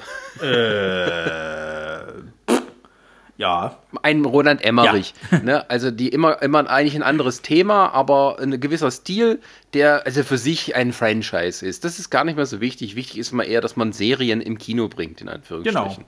Und, ähm, und ähm, oder Abrams im gewissen Sinne auch noch. Aber ähm, äh, das wird halt immer seltener. Also, weil auch die Studios dann sich auch Geld sparen. Ne? Also, warum soll ich sozusagen einen Haufen Geld in einen Regisseur stecken, ähm, um auch vielleicht mit seinen ganzen, äh, ja, seinen komischen äh, Launen da äh, noch äh, versuchen gleichzeitig klarzukommen, wenn ich nicht mal weiß, dass das eine sichere Bank ist, weil es ja kein Franchise ist. Eben. Also, ja. Also, er, er ist ein bisschen, sage ich mal so, irgendwo in gewissem Sinne auch der, einer der, der der Schlusspointen gewesen für diesen ganzen Action-Regisseuren, die man so ab den 80ern, 70er, 80er, 90ern hatte. Und er ist ja eigentlich auch schon eine gewisse aussterbende Art. Naja, er ist vor allen Dingen so ein Mitbegründer dieser modernen Action halt eben, so alles so ein bisschen überbordend und, und, und quasi halt sehr, sehr ausgefallen. Aber das. Unrealistisch. Ja, auch. vor allen Dingen unrealistisch, genau. Und das haben jetzt aber andere übernommen, vielleicht noch ein bisschen mehr perfektioniert, dass es halt irgendwie ein bisschen besser aussieht oder was weiß der Geier oder auch mit der Story dann noch Sinn ergibt. Und ja, da ist er jetzt dann halt so quasi, dass er sich dann jetzt zurückzieht. Ja, wir wissen es ja auch nicht, was er jetzt noch vorhat. Also es wird ja immer so ein paar Projekte bei ihm mit angeschrieben, so dieses Robobo wie heißt das? Äh, Robo-Apokalypse. Robo Robo ja, irgend sowas. Robokalypse oder bla. Was, was auch irgendwie so eine Romanverfilmung, glaube ich, sein soll. Ja, ja, oder halt, äh, ja, ich meine, die Zukunft des Transformer-Franchises weiß man auch nicht genau. Ähm, ja, es wird so ein bisschen, also die Möglichkeiten werden weniger für ihn. Von daher glaube ich, dieser Netflix-Schritt vielleicht auch gar nicht so falsch. Ja. Wobei ich Weil da sagen muss, passt er hat dann rein. auch nicht mehr nötig. Also seien wir doch mal ehrlich. Ja, also es ist ja nicht so, dass das äh, jetzt über, über Geld reden. Da, da hat er schon längst gar nichts mehr nötig, denke ich. Und das ist, glaube ich, eher so eine Frage ist, wie verbringe ich so den, den Herbst meiner Karriere. Ja, also ich sag mal so, also, dass er jetzt keinen Oscar-Film mehr hinkriegen wird, das, das, macht, das weiß er, glaube ich, selber. Also da wird er auf jeden Fall nie mitspielen können.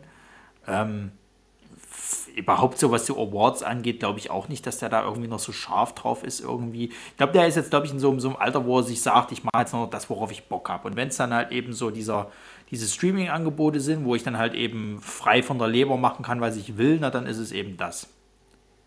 Ja, also das denke ich auch. Also er, er ist schon irgendwo in, er gehört schon zur Kinogeschichte dazu. Also das muss man tatsächlich anerkennen. Ja.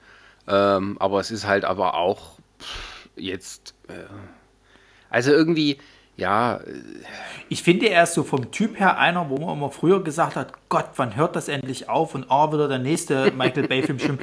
Ist es jetzt mittlerweile so, ja, aber klar, er war irgendwie eine Zeit lang da, aber es geht halt auch vorbei. So wie mit allem. Das ist mal mit, mit dem MCU ist das mal so, das ist mal mit, mit, mit hm. den Star Wars-Filmen war es jetzt so, auch das ging halt jetzt mal vorbei.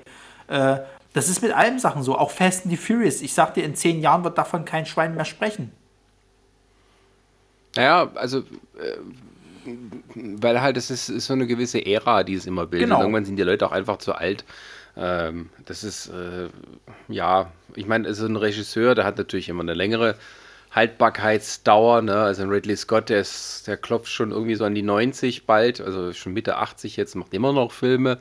Ähm, und ähm, ja, das ist aber eine Ausnahme, denke ich. Also es ist und dieses Regie, also Block, also der Blockbuster-Regisseure mit namhaft, wo man einfach nur drüber schreiben muss, ein Film von. Ne? Ja. Das ist allein schon so ein Markenzeichen gewesen.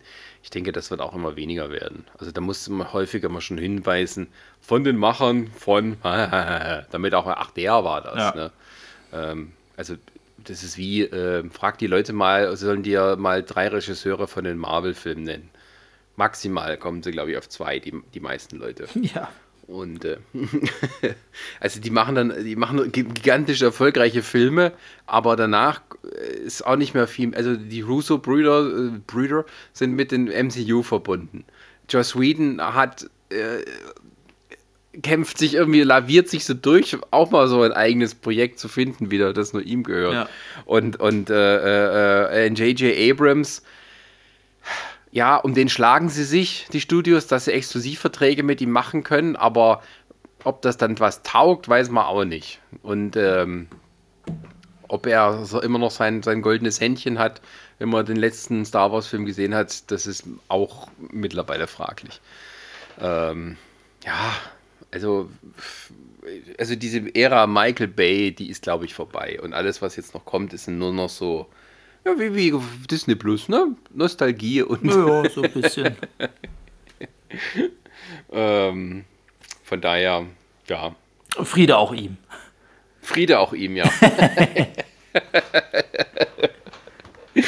Wir müssen gar nicht mehr betteln, dass er aufhört. Wir wissen selber, diese Ära geht zu Ende. Ja. Wenn du überlegst, ne, wo wir vor, ich weiß gar nicht mehr, welche, welcher, welcher Trailer war es, das war, wo wir irgendeinem Transformers oder gesagt haben, müssen wir jetzt auch einfach mal aufgeben, so nach dem Motto, bitte, jetzt ist der Ja. Zeitpunkt gekommen, wir wissen, es ist vorbei. Ja, es war aber so, Last Night hat er bloß nur die Hälfte von dem eingespielt, was sein Vorgänger ge- Ja, äh, zumal, zumal, sie ja, hat. zumal sie am Vorgänger war das ja schon so, dass sie ja China ganz groß mit einbezogen haben halt eben und da jetzt noch richtig Reibach gemacht haben. Im fünften haben sie es auch versucht, da hat es aber nicht ganz so gut funktioniert. Ja, die Chinesen stehen auf Fast and the Furious und äh, Marvel und so und ansonsten musst du halt dir auch was Neues ausdenken. Ist halt so. Ja, zumal sie ja auch ihre eigenen Produktionen haben, die ja mittlerweile auch richtig gut sind. Also die können ja teilweise auch mit Hollywood mittlerweile mithalten. Ja, aber nicht alles. Nee, nicht alles, aber aber viele von diesen großen, großen, äh, ich sag mal, Epossen, die die da haben hier, diese historischen Sachen. Eben. Epen, Epen. genau. Äh, die gehen schon ganz schön ab dort bei denen. Ja, das ist ja, das ist, glaube ich, immer noch der feuchte Traum von einem Hollywood-Produzenten, dass er es schafft, einen Film zu produzieren, der in China so gut ankommt wie ein einheimischer Blockbuster dort, dass du eine- nur eine Milliarde allein mit China einspielst. Dann liegen dir alle anderen Kollegen äh, und Untergebenen zu Füßen. Ich glaube, das hoffen die jetzt Da mit dem kommt neuen der- Avatar. Äh, Aber ja, das bleibt ihnen verwehrt. äh, wir können auch gerne mal einen James Cameron Podcast machen. Bitte. Also, liebe Zuhörer, wir haben noch einige Regisseure, über die wir sprechen werden. Nein, wir haben ja mal, wir haben die Regisseure, die wir scheiße finden, wir haben Regisseure, die wir gut finden. Ähm, und ähm, ja, Paul W.S. Anderson gegen James Cameron. Wer ist besser? James Cameron, tatsächlich. mein Spaß. Okay, gut. Na, dann wollen wir euch auch nicht länger aufhalten. In eurer Quarantäne könnt mal was ordentliches machen. Äh, schreibt ein Buch und äh, wir lesen es hier vor. Nee, keine Ahnung. Ach, geht schon Blödsinn. Ey, wenn du früher wenn du nur alle zwei Wochen einen Podcast gemacht hast, dann fällt dir vielleicht noch was Witziges ein. Wenn du das alle drei Tage machst, dann kommst du auch langsam ins Schwimmen mit An- und Abmoderation. Das stimmt allerdings, ja. Gut, dann danke für die Aufmerksamkeit. Wir beenden das hier an dieser Stelle mal einen Schlussstrich. Und ähm, ja, wascht euch die Hände, sonst kommt Michael Bay und jagt euch in die Luft. Exakt. Ja. Dann, äh, ja, tschüss. Ade.